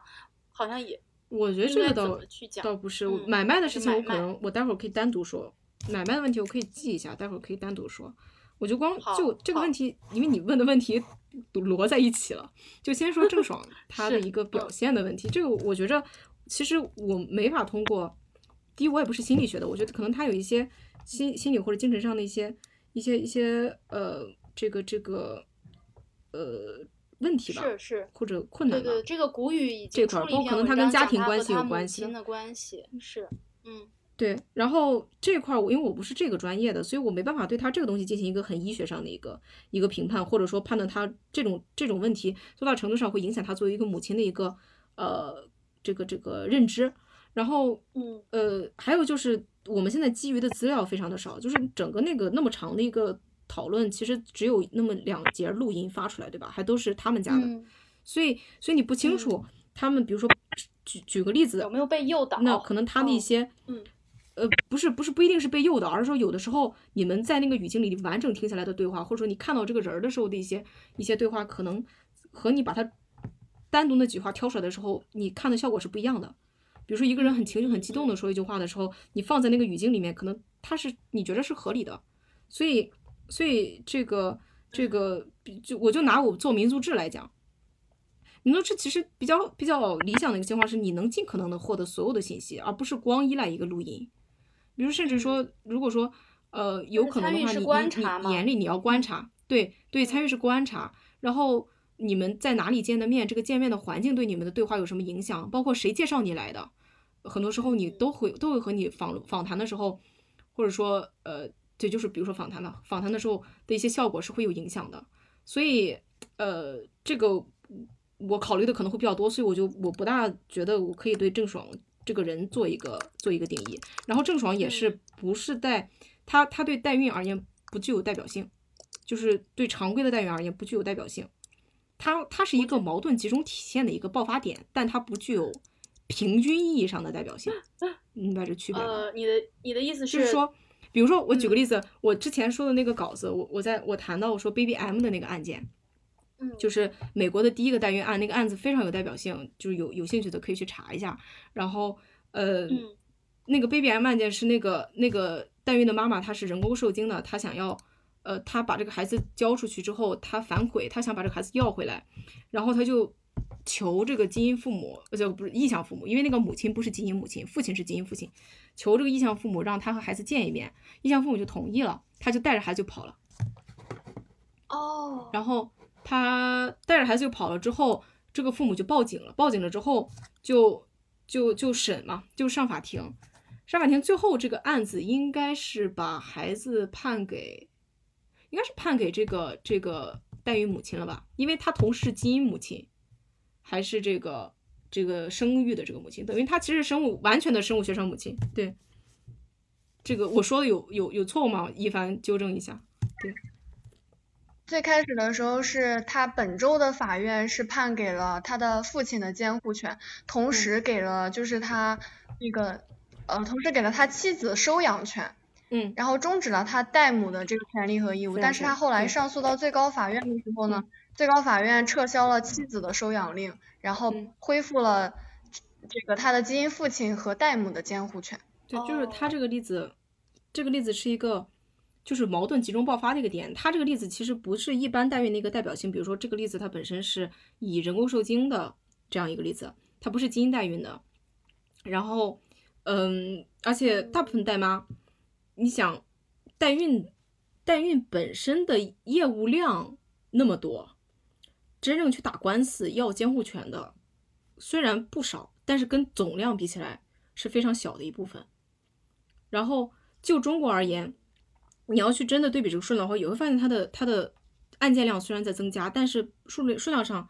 其实对比起来比例是非常小的。就那就说绝大多数人其实是不会去。去去因为这个孩子的这个这个抚养的问题去去打官司的，那嗯，那也就说平均的水平而言，这双方都默默的接受了这个结结结果。但你要知道，代妈要去打官司，其实是是可以打的，就是嗯，这个因为比如说像在中国的情况，她呃代孕的本身法律地位是很灰色的，所以代妈如果是去举报或者怎么样的话，嗯，有关部门是会。可能是可以可以进行一个反馈的，然后是会给这个中介带来一定风险的。所以，如果说这个这个代妈对孩子的归属非常不满的话，这个他其实去去去打官司，嗯，他在道德上面其实也不会处在一个非常不利的地位上。对，特别是如果说他是传统代孕，他又是孩子的基因母亲和生母，就是他是完整的生物学母亲的话，那他其实获得孩子的。这个可能性也是还可以的，还不算很低。所以，但是大多数人，大多数人是没有去案件也是不是，就像你说的，像郑爽案件一样，并不是对这个群体特别有代表性的案例。对你按，如果你按照平均值来看这个群体的话，它不是有代表性的案例。但是它这两个案件很重要的原因是，就它和郑爽的案件都很重要的原因是，它是一个。代孕会存在的潜在问题，而且是比较严重的潜在问题里面的的爆发出来的一个表现。比如说，一般情况代孕，大家碰不到这种问题，就就没事儿，就结束了。其实不是因为问题不存在，而是因为这一次没有碰到那里，没有遇到这个问题。对，没有遇到这个问题，就就绕过去了。但是 Baby M 和郑爽这个事情是没绕过去，它出现了。你你要正视它，你不得不去面对它，所以它在它它的重要性是在这个意义上面的，对，嗯，刚才其实提到郑爽，我是想说，当然你你刚才已经讲了，你觉得它可能涉及到一些心理学的知识哈，你不是太想谈，我我能不能这样谈呢？就是因为针对他这个事情，也有一种观点是说，郑爽她在跟张恒的关系里面，他其实是那个男性角色，就是传统意义上的那个。如果说我们有一个父权结构的话，其实他是那个权力的上位者，所以我们就是有人就是说，那我们的文化能够包容渣男。能够包容成龙，或者能够包容薛之谦说出让女朋友去八个月的女朋呃怀孕八个月的女朋友堕胎这样的话，并且在娱乐圈仍然存活的情况，但是郑爽她就是因为她是一个女的，她她就这么的被这个母性绑架，就是我们的微博，我们的社会就这么的不能够接受一个女的说出这样的话，呃，这个背后你觉得有没有这样一个我们的社会对呃用母性来绑架？女人的这样这样一个视角可以去看这个事儿呢？我觉得首先这个问题上，郑爽那方她给出的信息不光是她不要做妈，就是她她她拒绝承担母亲的这个角色，所谓弃养的这个问题，而是说爆出来的信息是她这一方不仅她自己不想养，她也不想让张恒家养，就是这个孩子完全的给第一个录音确实这样一个情况意思，对。嗯，对，第二个录音他怕张恒养了之后给他有一个影响，觉得早晚会爆出来。对对，然后张恒这个人在这个事件当中，他一开始出现的形象是他要他想要去养这个孩子，但是郑爽成为了他养这个孩子、好好养这个孩子的一个阻碍，对吧？所以呢，这个时候张恒在这个事件当中，他是一个作为一个承担责任方的形象来出现的，所以在这一点上，他其实是就是我先。我们如果先不去考虑背后到底哪一方或者另外一方有这种运作或者怎么样，只是单纯从一个局外人的视角来去看他的时候，你会觉得张恒是要承担责任，而郑爽是不要承担责任的。所以从这一点上，本身郑爽就已经在一个道德会被批判的一个位置上了。其次是你居然还不想承担，你居然是妈，但是你不想承担一个做妈的责任，你真是冷血啊的这样的一个道德评判。所以它是叠加的，就在这个问题上，母亲母亲角色一方面是母性的一个问题，另一方面是责任问题，就是大家默认的母性的问题，不只是在于你是一个母亲性格，比如说你要是一个关怀的一个性格，温柔的一个形象，呃，对孩子提供照料，永远展开温暖的怀抱的这样一种形象的期待，还有一个你要对孩子承担，也许是无限制的。生活各方面的全面的情感到经济的所有责任的一个角色的期待，所以所以在这个问题上，就是郑爽可能两方面期待他他都是没有的，所以他都是被违背了的，所以那这个时候就对他很明显的话，这个舆论上会对他有一个批评。但是但是如果说把他作为一个这个他是呃这个和和和一个呃渣男。对应的这么一个角色的话，我觉得这个思路呃不对。你说对，他倒也对，但是这个思路之后要干啥？就比如说，呃，我们社会能容纳渣男，但容纳不了渣女，这其实是一种讽刺，对吧？但他的目的，嗯，我们不是说社会目的不在于要让社会容纳渣女，而在于社会最好渣男和渣女都不要出现，这才是比较理想的情况吧。对吧？所以那个话，我觉得是一个反讽，但不是说社会只是要要要往这个方向走，而是说就是明白你的意思，就是这样说，并不是说我们要原谅郑爽了，嗯，只是去揭露出我们现在这个社会仍然对男女的期待不一样，嗯，是双标的，对，可以这样说，嗯，对对对，所以所以我觉得就是说，不是说 A 和 B 都很不好。虽然他们做的程度都一样，但 A 被抨击的更多，然后我们就就会觉得 A 是对的，或者说我们回过头来觉着 B 也没干什么，就是原谅。嗯，对对，就是就说你，我觉得还是要有一个一个基本考虑吧，就是呃，还是要找到一个一个一个一个道德性在日常生活当中吧。就是我觉得这个东西，其实我是想到戴锦华说的一句话，一段话，就是他在关于，好像是那篇叫做“我不认为女性可以通过买买买实现，呃，性别平等吧”，好像是那个那个采访里面说，他说他是对他是关于政治正确的一个讨论，但是政治正确在这个问题上可能不是我们关注的一个点，只是说类似的一个例子，他说政治正确本身是有局限性的，对政治正确有局限性，但是很多人去揭露政治正确的伪善，呃，荒谬的时候，他是否在呼唤一种真善？这是个问题。就我觉得这个问题是一个是一个非常重要的问题，就是他戴锦华的戴锦华那个讨论讨论的说是现在政治正确，就是原先政治正确提出来的时候，目的是比如说我们要遵循一定的准则，然后不要做这些事情，然后来来侵犯到比如说这些事情是性别歧视的或者种族歧视的，然后因此我们有一套行为准则是政治正确，这是我补的前提，然后然后。在政正政治正确实行了这么多年之后，它变得非常的古板，非常的机械僵硬，甚至有些伪善。比如说，好像我通过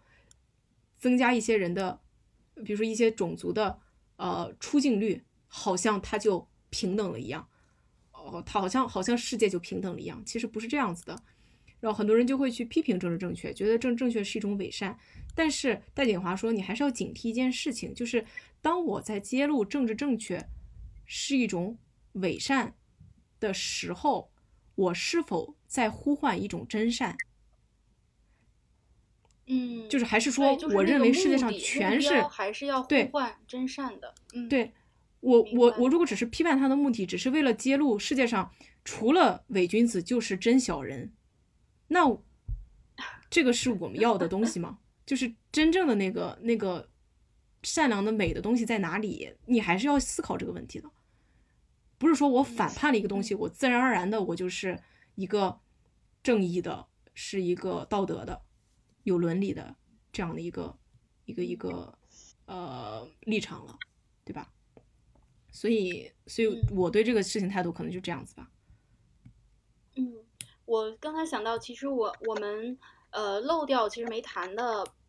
嗯，也是之前其实我我们应该要谈的是不同的国家，然后他们的不同的宗教背景啊、文化背景，嗯，比如说，因为你也读你你的文献积累，我真的觉得这个太好了，因为之前在 微信群啊，包括你给我的资料，都让我就是特别特别的佩服嘛。我也是想让你通过文献梳理的方式，是不是可以给我们简单的讲一讲，在全球。范围内，呃，特别是很多人拿中国跟印度去比较嘛，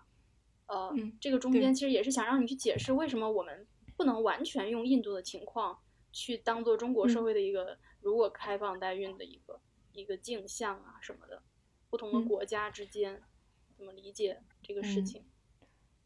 好，呃，包括你刚才讲的那个分层，这个叫什么？就叫代孕的分层是吗？不是生殖分层，叫。那个 stratification stratification of reproduction，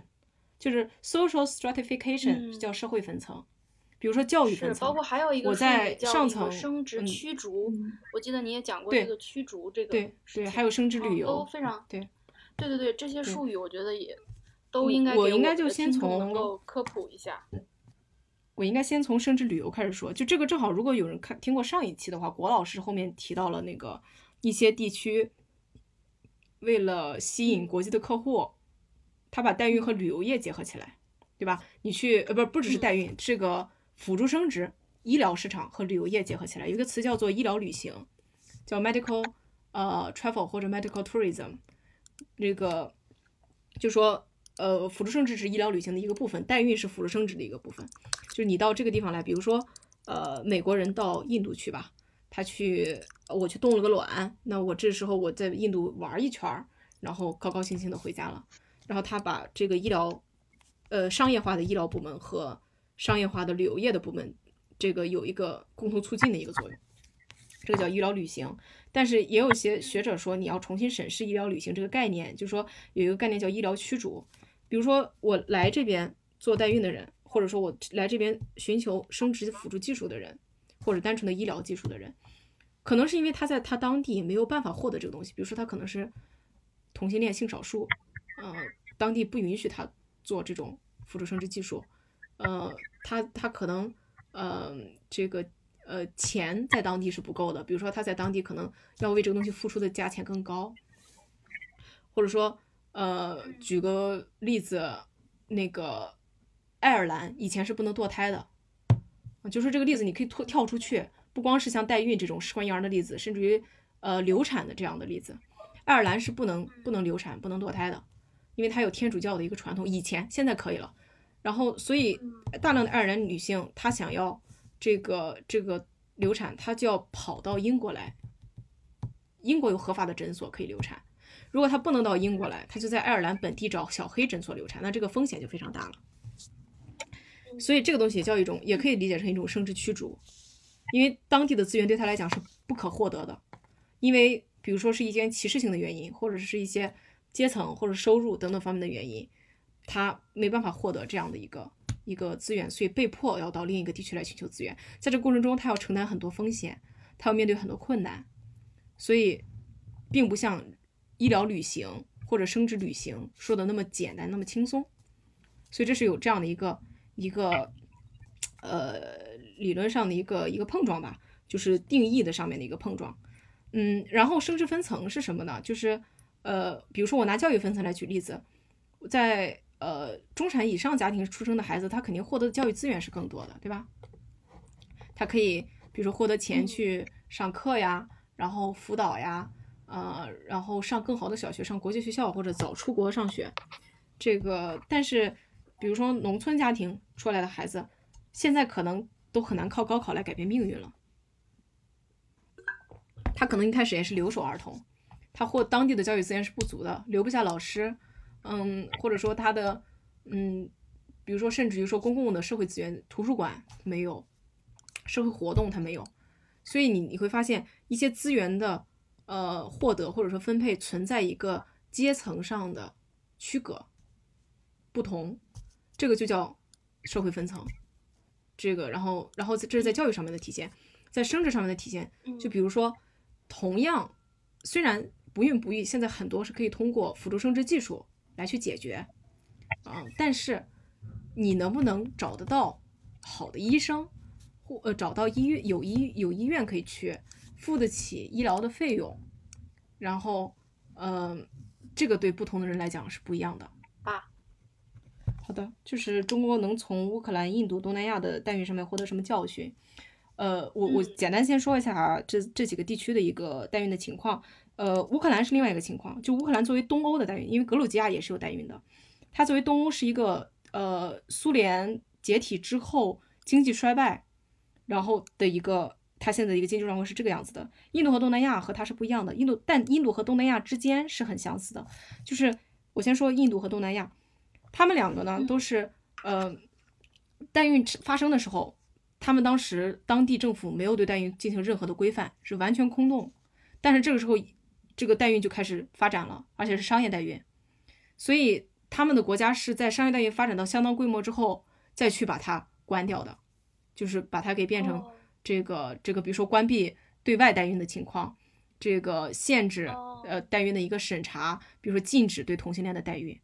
所以他们是国家后反应的，然后这个印度和东南亚的一个特点，还有一个就是，呃，和中国现在非常不同的相似的点在于，他们往往当地的做代孕的女性可能有一些也是劳工，以前的话是做一些劳动密集型的工人的，但是非常不同的地方在于，它的代孕是国际化情况，国际化是很程度很高的，因为它是跨国代孕为主。因为它的代孕发展基于当地的私呃私有的，就是叫什么呃，这个叫私立的医疗机构的发展。你说代孕是很难通过公立医疗来进行的，中国也是这样。嗯，就是你要代孕要发展到一定程度，必须有相当的私立医疗的一个资源。那在印度和东南亚，它的私立医疗发展是比较呃。呃，这个产业是比较大的，因为它靠这个这个产业是它的呃贡献 GDP 的一个一个部分嘛。但同时，它这些国家的开放程度很高，就它的私立医疗，当地人可能是付不起的，因为它是价格很高的。但是它的价格放在国际上和西方国家比的话，依然很低。比如说，它可以有高精尖的这个医疗，但是成本很低，就是它的是呃花钱很少。对西方国家而言是这样，所以一些发达地区的人会。跑到这里来享受这里高高级的医疗，然后这个但是付比他本国要少的钱，所以你要先考虑到他的代孕发展是基于这样的一个医疗市场的现状，然后嗯，然后他这个这个代孕变成了一个很跨国的一个一个形态。嗯，后来他们逐渐各自就是陆续关闭，呃，这个，但是其实还是在允许一定程度的代孕的运行的。嗯，然后跨国代孕当时它有很多规范的进行，但是不再对对本国可以进行，对不再对国外开放，对，同时不再允许同性恋代孕，基本上。泰国我不清楚，印度是不允许的。对，哎，那你是否认为，呃，中国如果开放，会变成世界的婴儿工厂？其实这样的观点不会啊，就是现在的话应该不至于，我觉得不是，就是还是说了，我说的，我我的意思就是说，代孕市场的发展是基于医疗产业的发展，然后医疗产业你要看它的形态，中国的医疗产业是不对外开放的，中国的签证都不大好拿吧，所以你要中国来享受它的医疗。你很少能享受得了中国，而且中国没有那么大的一个一个完善的私人医疗的一个市场，对吧？它的它医疗比较局限，就局限在生殖生生殖医疗方面。然后，呃，再说乌克兰的情况，乌克兰和格鲁吉亚类似的情况，是因为这个东欧地区它的经济衰衰退，就是它的失业，它有它有失业的问题。嗯，这个可能会跟它的一些，比如说实体经济的一些发展也有关系。比如说，它没有那种，呃，这个劳动性密集的产业，可以让，呃，这个这个可以可以呃，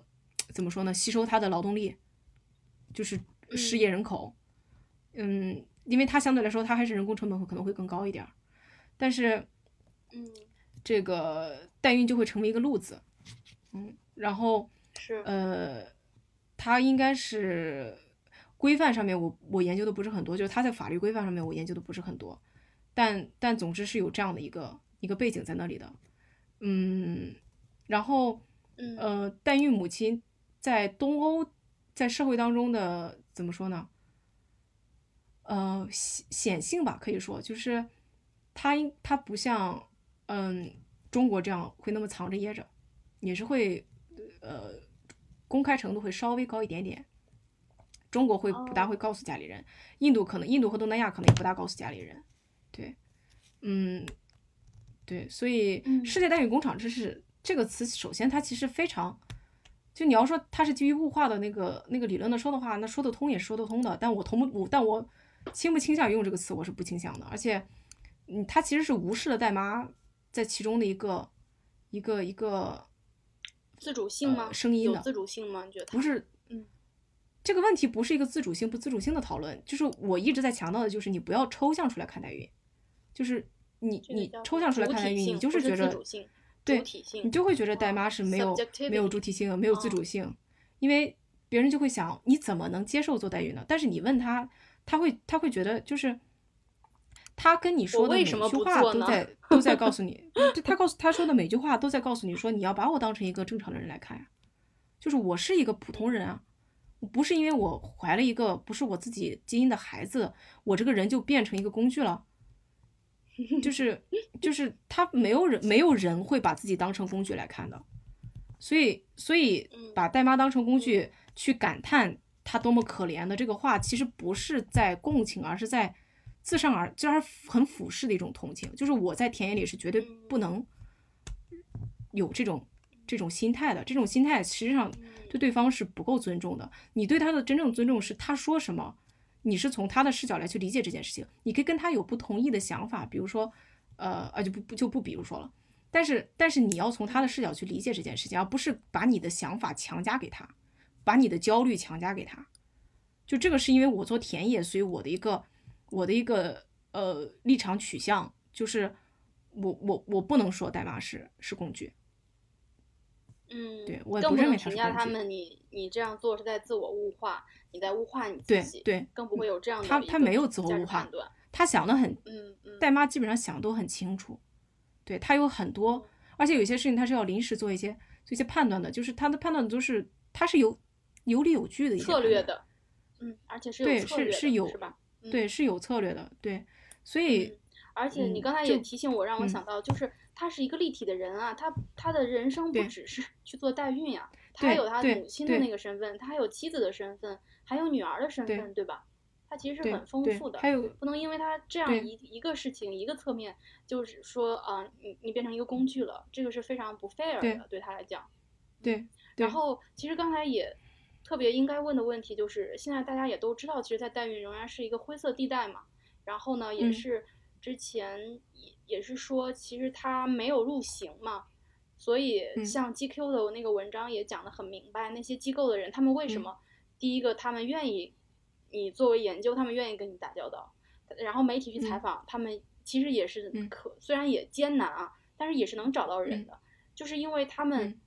发现就是可能隔三差五的会来罚钱，有行政性的处罚，嗯但是嗯他们没有担心说我会被抓进去，没到这个程度，呃，所以这个是我中介，他们指的是中介，对吧？对对对，中介。所以嗯我其实一直好奇的点是，现在的你觉得这个法律的这个嗯空空白在哪里？就是监管的，呃，监管它如果说是有有有不够的地方，它主要体现在哪儿？这个郭老师那篇那个博客也说了，就是现在对代孕明嗯确有规范的法律，就是《人类辅助生殖技术管理办法》，是个部门规章，它是不准它按照狭义，它狭义来讲不是法律，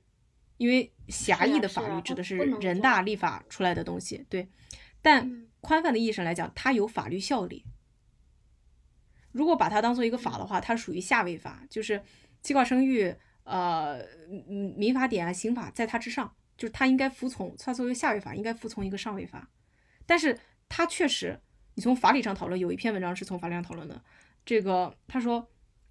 这个你要去看这个管理办法上面没有任何法律对代孕进行约束，所以那它就是最上面的那个法，所以它是可以约束的。嗯但郭老师也解释了这个问题，不是吗？就是你查代孕，你要查谁？这两天有网上有很多人去去喊打喊杀的情况，可能说代孕要入刑。那这时候关键问题是入刑怎么入？全都入刑，入谁？入了基因父母，谁照顾孩子，对吧？然后不孕不育父母因为代孕生了孩子，就是就是一种，就是那这个其实罪行最后归到不孕不育上面，因为只有不孕不育父母才会不得不通过代孕，如果他想要孩子，不得不通过代孕要孩子，对吧？你能自己生的孩人不存在这种可能性，那这个不就是怪罪到不孕不育身上了吗？对吗？所以这个这个入刑中介机构吧，入入不入得了我觉？得就是对中介机构，中介入的话中介去入刑。对这个勉强还还算能说得通吧。现在到底这个刑到什么程度合不合理，先先另说，姑且嗯可以让他嗯，先把它跳过。带妈入刑合适吗？这这话说的合适吗？带妈带妈她她的经济选择本身就是有限的，然后她家里有急需钱，急需大笔的钱，你让她干个四五年，比如她父亲得了癌症，或者或者需要一个紧急，或者家里人出了严重的车祸，你让她慢慢悠悠干活干上个四五年，把钱攒出来，那那家里人得重病的还还能撑得住吗？对吧？嗯，所以嗯，所以他有一些决策，你你你是不能这样去去去去判断的。而且，那他在怀孕当中，他受了苦，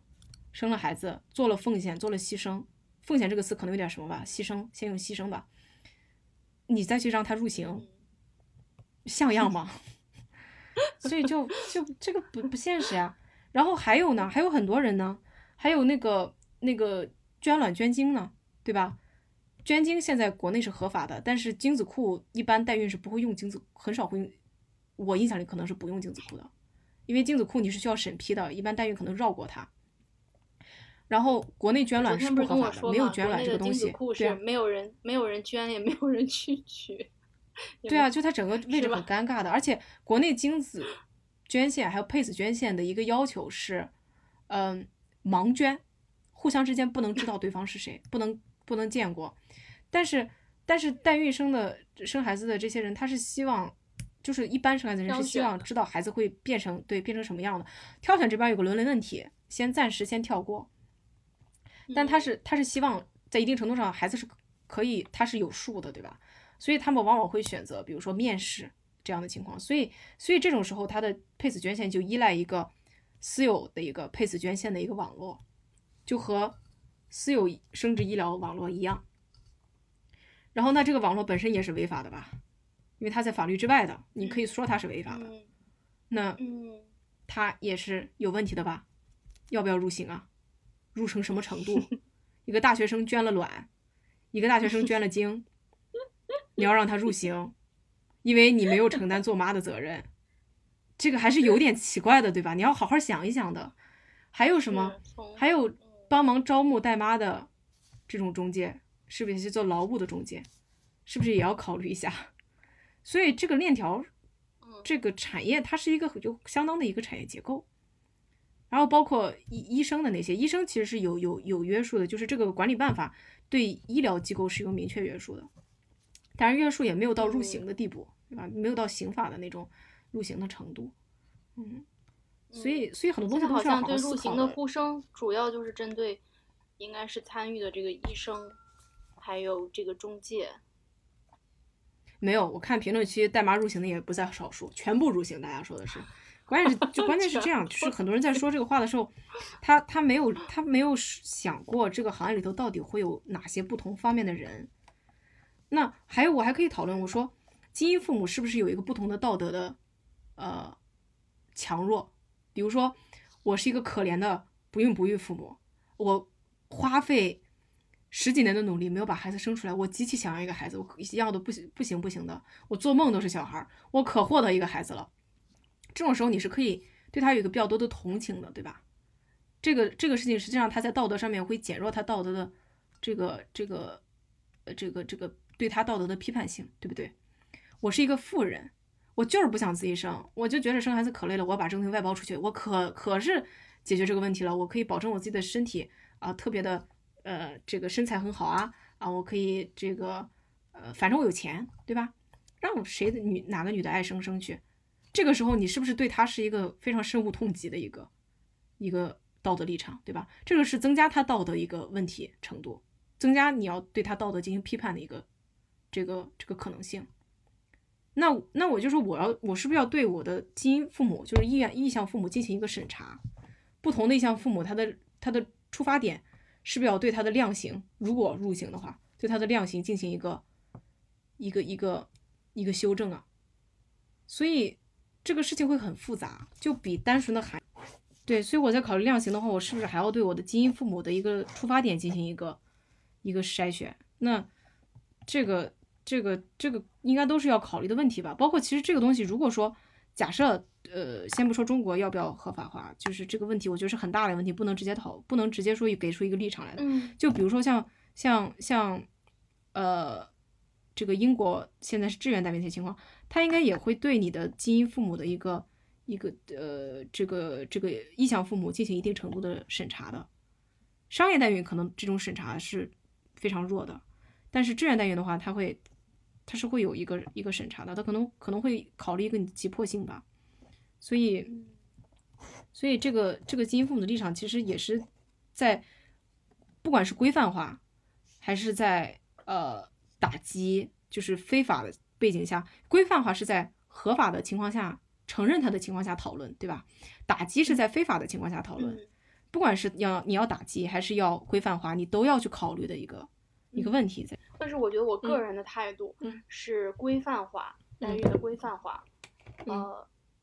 然后呢，我觉得对我影响挺深的，也是你当时给我讲的那个案例，就是第一例冷冻胚胎案。嗯呃，然后当时的那个嗯判例，对你可以再讲一下吗？我觉得那个判例很有意思。包括看那个待代孕，胚胎我们要在我们社会本身的这个公序良俗里边哈，去去看待的时候，公序良俗这个词还蛮蛮灵活的，我我就说先说那个胚胎案，嗯嗯，就这个胚胎案是二零一四年五月十五，南发生在南京市的全国第一起冷冻胚胎纠纷案。我这个其实在念那个那个原文，然后它的起因是，就是这个因为时间我实际上确实记忆不大好，这个它起因是这个两口子俩。他做辅助生殖，就是他要做试管婴儿，他是要自己生的，本来应该是要自己生的，嗯但他冻好了胚胎之后呢，准备要植入了，嗯。植入前夕，他们两个出车祸，就是都去世了，嗯。身亡。然后医院因为他们两个是胚胎的处置人，所以医院这个就把这个胚胎就就留着。他的两边的父母就是一共四个老人，因为他们俩都是独生子女。嗯。四个老人想要这个胚胎，他们是不仅是想要这个胚胎，而且两边老人之间还有一个纠纷，就是婆婆家这个孩子到底是算算婆婆家的还是娘家的，大概这样的一个纠纷。嗯最后打官司，医院医院不肯给，一开始，因为他觉得胚胎这个这个是，呃，你怎么定定性，它是一个物啊，还是一个人呐、嗯小孩儿啊这样的一个问题。嗯然后呃，可不可以给给这个胚胎出去？嗯，所以最后打官司的结果是，呃，这个把这个胚胎的处置权判给四个人共有，嗯就是也没有让婆家或者娘家有偏移、偏离、偏移，最后把胚胎的处置权判给了四个人。他的一个这个判决属于一个比较就比较大胆的一个判决，因为呃，就是他这个判决里面其实应该可以详细的看一下他那个分析，我这边不多说了。嗯、就说他首先对胚胎的在法律上的一个地位做了一个定义，然后这个东西是非常新的一个东西，嗯，然后还对呃还里面还去承认了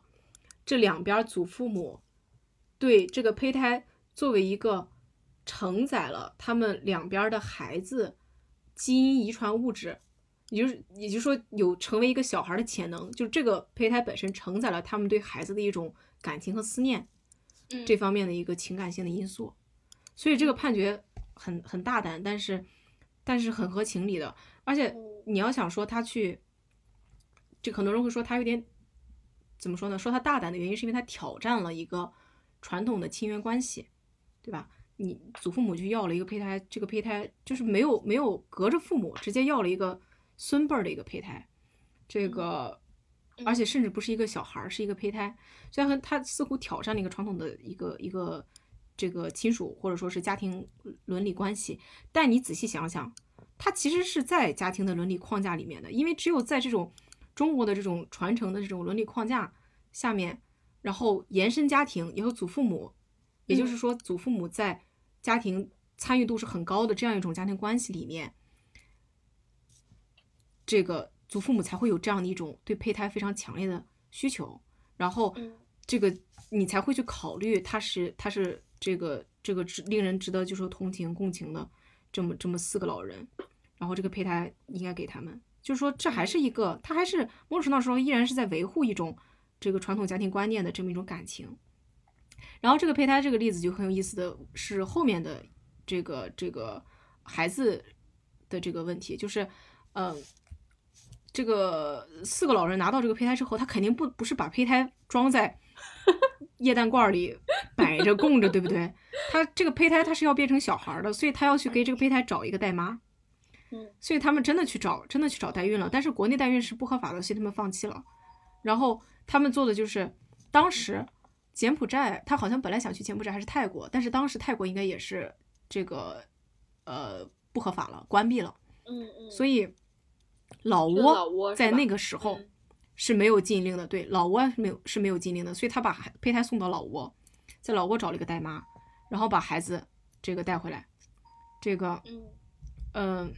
就不好意思，刚才外面这有人摁门铃，然后这个有有点儿分散精力。呃，我刚想说什么来着？对，就他去他去老挝代孕，然后这个这个胚胎他是送出境，对吧？他不是在当地取卵取精做试管婴儿。如果你你如果一个人跨国代孕，他是去当地做这个取卵取精的话，他在跨越边境的时候没有问题，对吧？你就是作为一个旅游者的身份过去的，没有人会查你。但一个胚胎过境是需要一个这个这个很很很复杂手续的，所以当时其实我觉得中国官方是对他是一个政府方面对他是一个睁一只眼闭一只眼的情况，就是胚胎送出境的手续都是很完善的，然后孩子顺利的回来了，然后现在后续我没有找到对他的一个追踪，但理论上这个孩子就是他们那个新闻报道后面说的是孩子是生下来了，然后挺健康的，也挺好的，孩子老人们都觉得很像自己的孩子，就是一个比较好的一个结局。嗯，然后，对，但是这个这个这个判决就就很有意思，就是后面代孕的这一块儿，这个国家是睁一只眼闭一只眼的，但是，嗯，但是像郑爽那个案子，也是一个跨境代孕的问题，但是你的、你的国这个官媒的这个这个政治立场，呃，道德立场就给的很清晰，就说你不要钻法律的空子，不要以为对，不要以为你钻了法律的空子，你就不是违法了，大概是这样的一个意思吧。原文我忘记了，大概就这样的意思。是的，就说你还是干了一件非法的事情，你不要以为你只钻了空子，你就不非法了。所以，所以我觉得在这些，所以这些事情上本身它有非常复杂的一个道德层面的问题，是所以使得他不管是在亲属关系的问题上，我们没有很深的聊到，还是说在一些外界对他的一些看法上面，都会因为这些道德方面的呃区别，使得人们对他的观感不一样。嗯嗯，对，所以我在想，郑爽就是她其实为她，我不知道她是不是有一个洗白思路，其实是她可以说自己嗯虽然很年轻，大家都以为她能生育，你干嘛要代孕呢？她是不是可以讲我我特别瘦，然后我其实没有能力自己去生之类之类的，这个是不是能获得大一定的同情？我不知道，我觉得这种东西是不好不好预测的。对，而且、嗯而且 而且，我觉得郑爽这个问题的话，如果这样讨论的话，其实你要考虑传播学的成分。就如果他没有生育能力，你觉得他这个跨境代孕，我们还会说他在钻法律的空子吗？还会有这么强烈的批判吗？瘦瘦跟不育是两个概念呀。瘦可能是因为你在那个时期的，比如说你可能营养不良的状况下，我知道，我是说，假如你的身体假如他确实是因为长期从事不孕这个，不育对他，假如就是真的就是这，就是自己生不了，嗯，如果他真的是不孕不育的话，我觉得他在他他在，对他他那种情况下，他在他在呃道德舆论舆论的道德批判的上面会有一定的这个缓和的空间，我觉得是可以有的。嗯，对。但是又有一个问题，就是你都不孕不育了，你好不容易有个孩子，你还不想养，就更他这个事儿就是，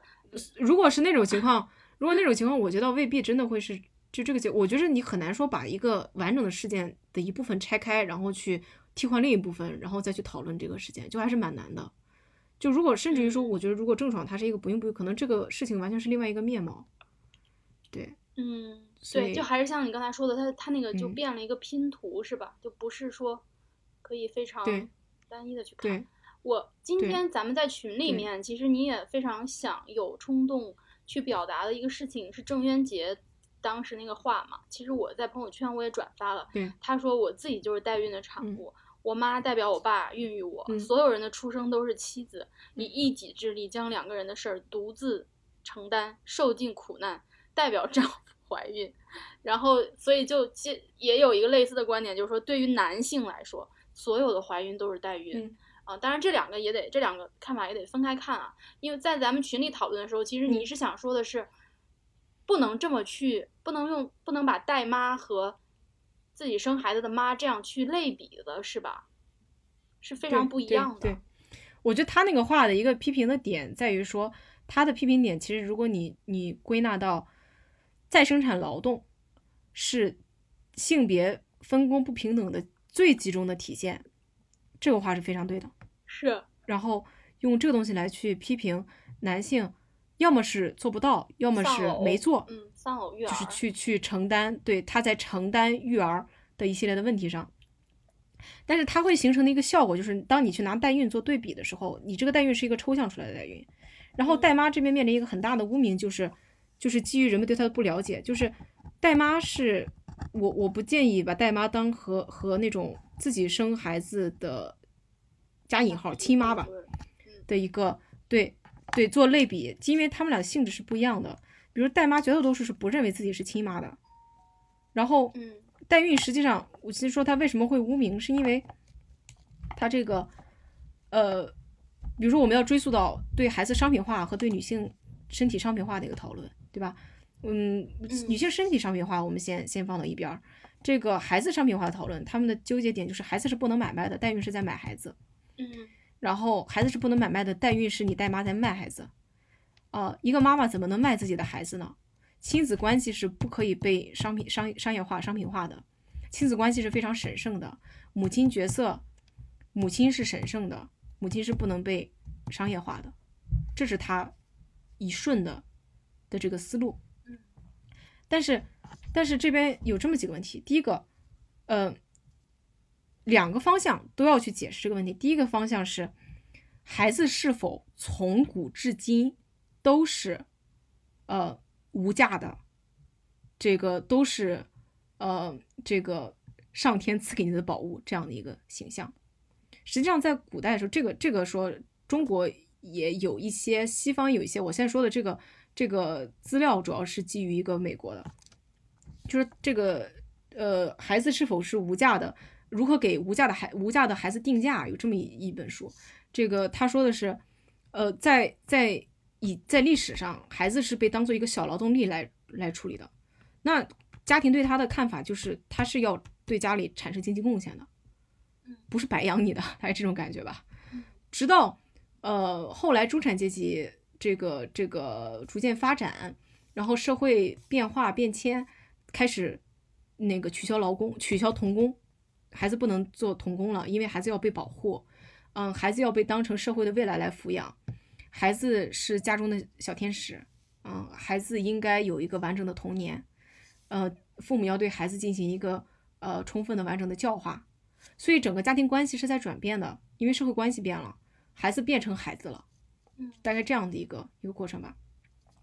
所以，所以本身孩子的商品化这个概念就是一个，这个之所以孩子商品会变成一个批判的批判的概念，是因为我们进入到现代社会了，然后我们其实忘记了以前孩子有被估价的这个历史，我们以为孩子是呃一个。这个宝贝，上天赐予的小天使这样的一个形象，不是本质主义的，而是社会后天建构的。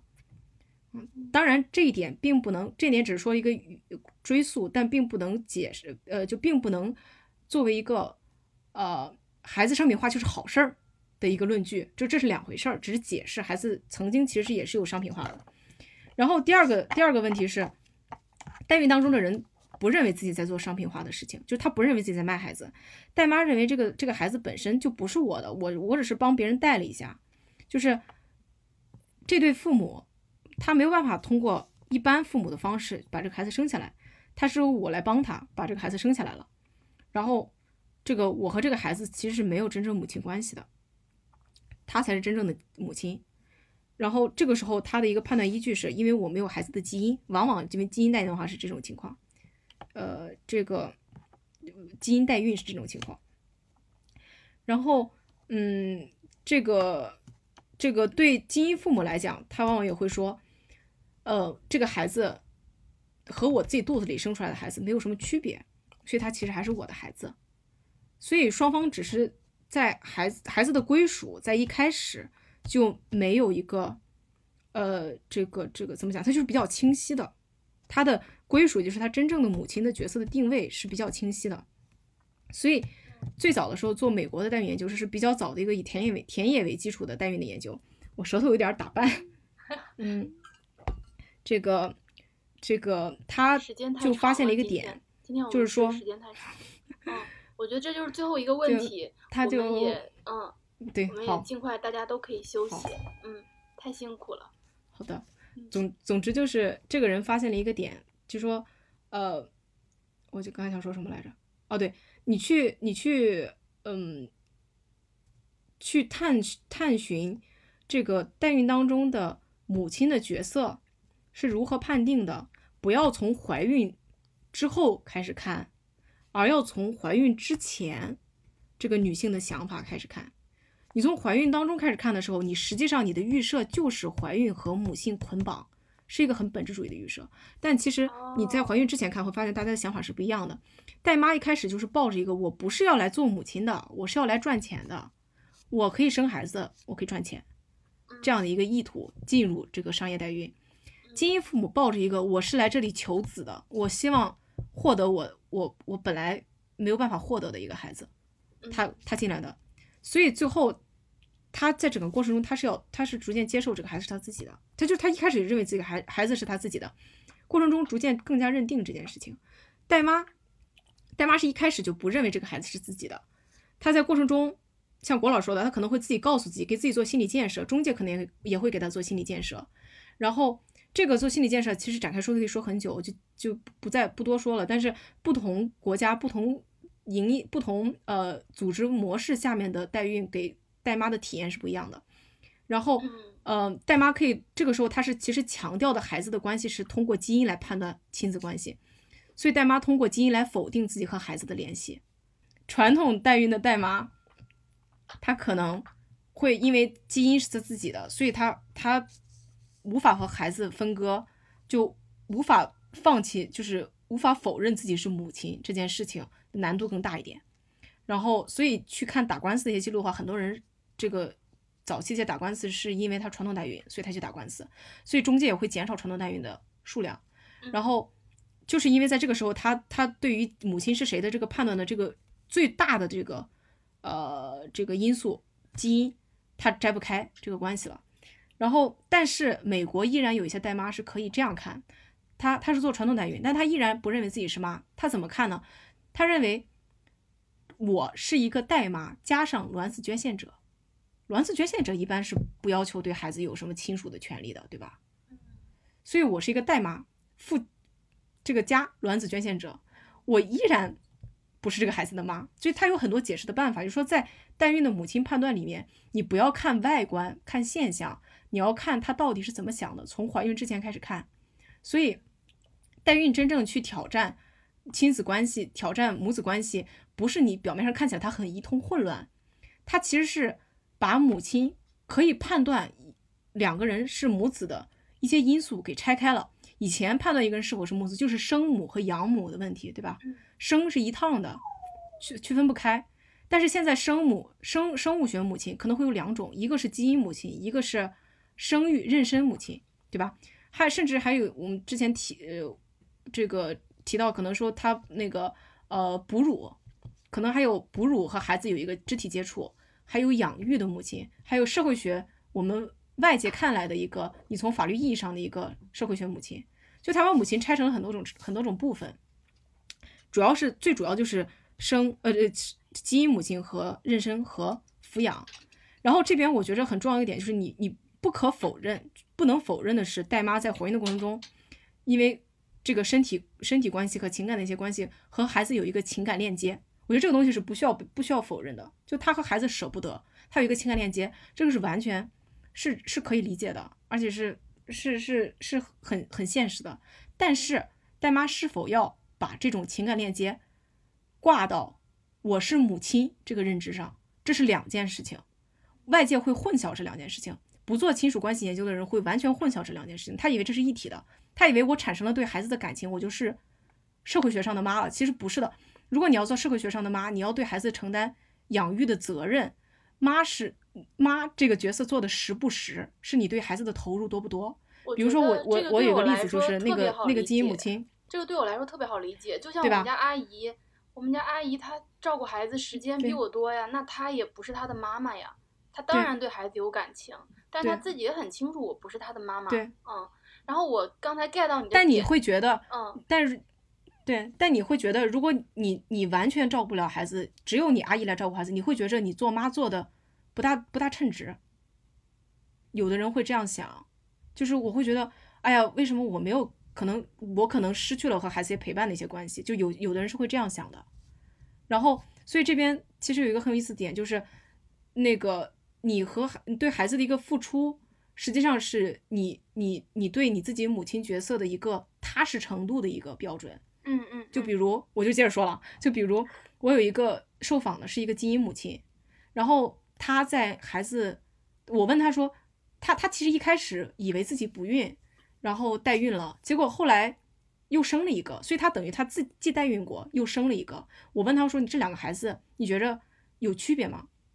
她说我其实是没有的，但我对代孕那个孩子有点亏欠的心理，因为毕竟你没有亲自生他。嗯，然后他不愿意和代妈有代孕之后的任何接触，是因为他这个这个这个不想让代妈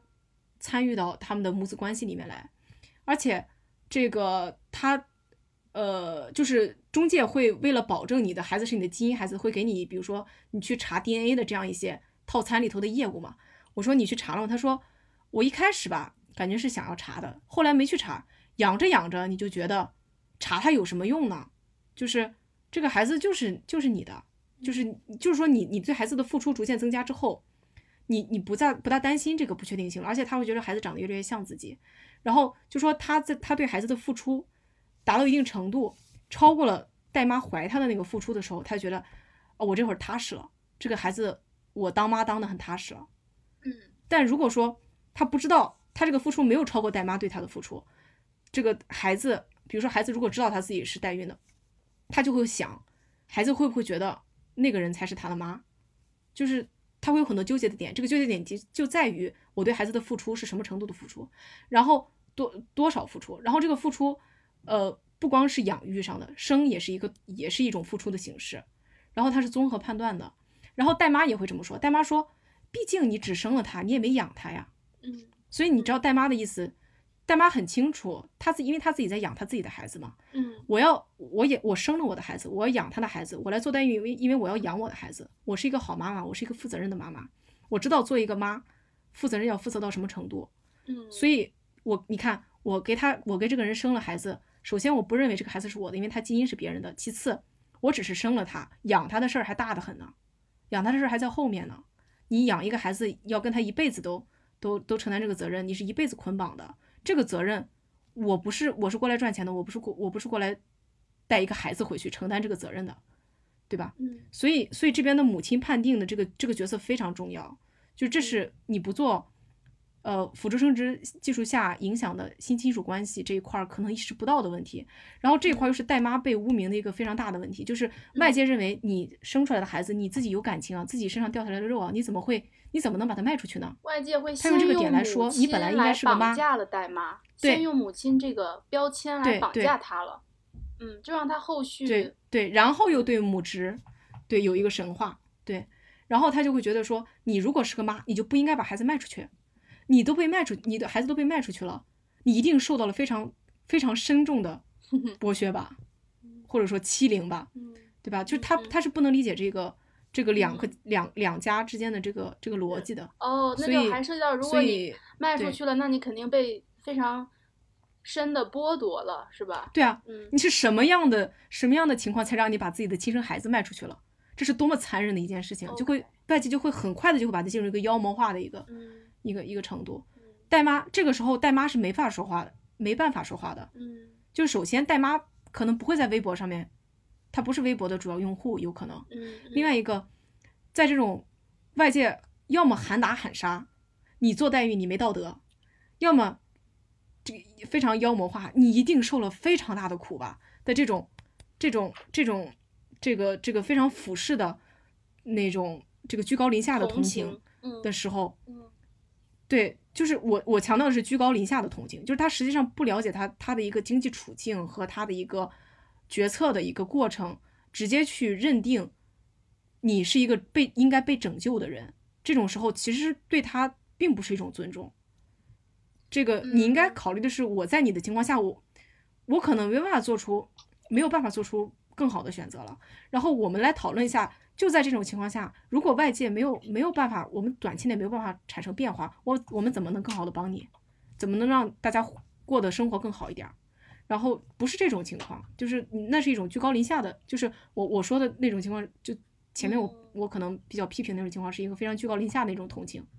嗯然后在这两这两种思维的夹击下，代妈首先，如果她要去说，我不认为我是这个孩子的母亲，我我是来赚钱的，这话她能说吗？她不能说啊。这个话是这个话是会让她他在道德上德绑架在一那儿了个他已经被母母亲对对这个她她东西绑架在那儿，对嗯对，他是没办法说这个话的，而且他自己也是有道德要求的。他是一个普通人，他是一个母亲，他要对自己证明。所以戴妈会跟我讲说：“我说你你觉着这个事情这个行业本身有一些道德上的问题吗？或者这个就外界对他一些看法？”他会说：“我不觉着有道德问题，因为我在帮别人做一件这个好的事情，然后嗯。”这个，而且我我获得这个钱之后，我可以更好的照顾我的孩子。就这个这个话，在别的地区的代孕，比如说印度的代孕也是有的，就是嗯你可以说，一方面它是受嗯中介来去这个建构塑造的一种道德话语，中介通过这个话来去呃给他一个说服他来做代孕所谓的加引号，对，说服他去做代孕。嗯。但是你也要承认，这是对他来讲是他呃个人尊严的一个需求，因为、嗯。因为我之前跟你聊的时候，我说你你你会发现所有人的生活，他在生活当中一定都有一个自己的一个道德立足点的，他明白自己在做什么，在这个过程中他一定会有道德的考，所以你要问他他一个一个一个想法是什么，而不是说把你的东西先强加给他。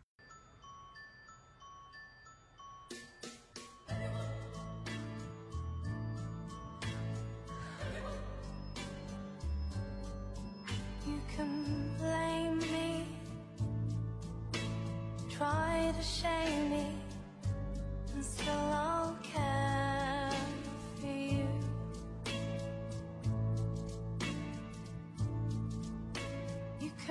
run around, even put me down, still I'll be there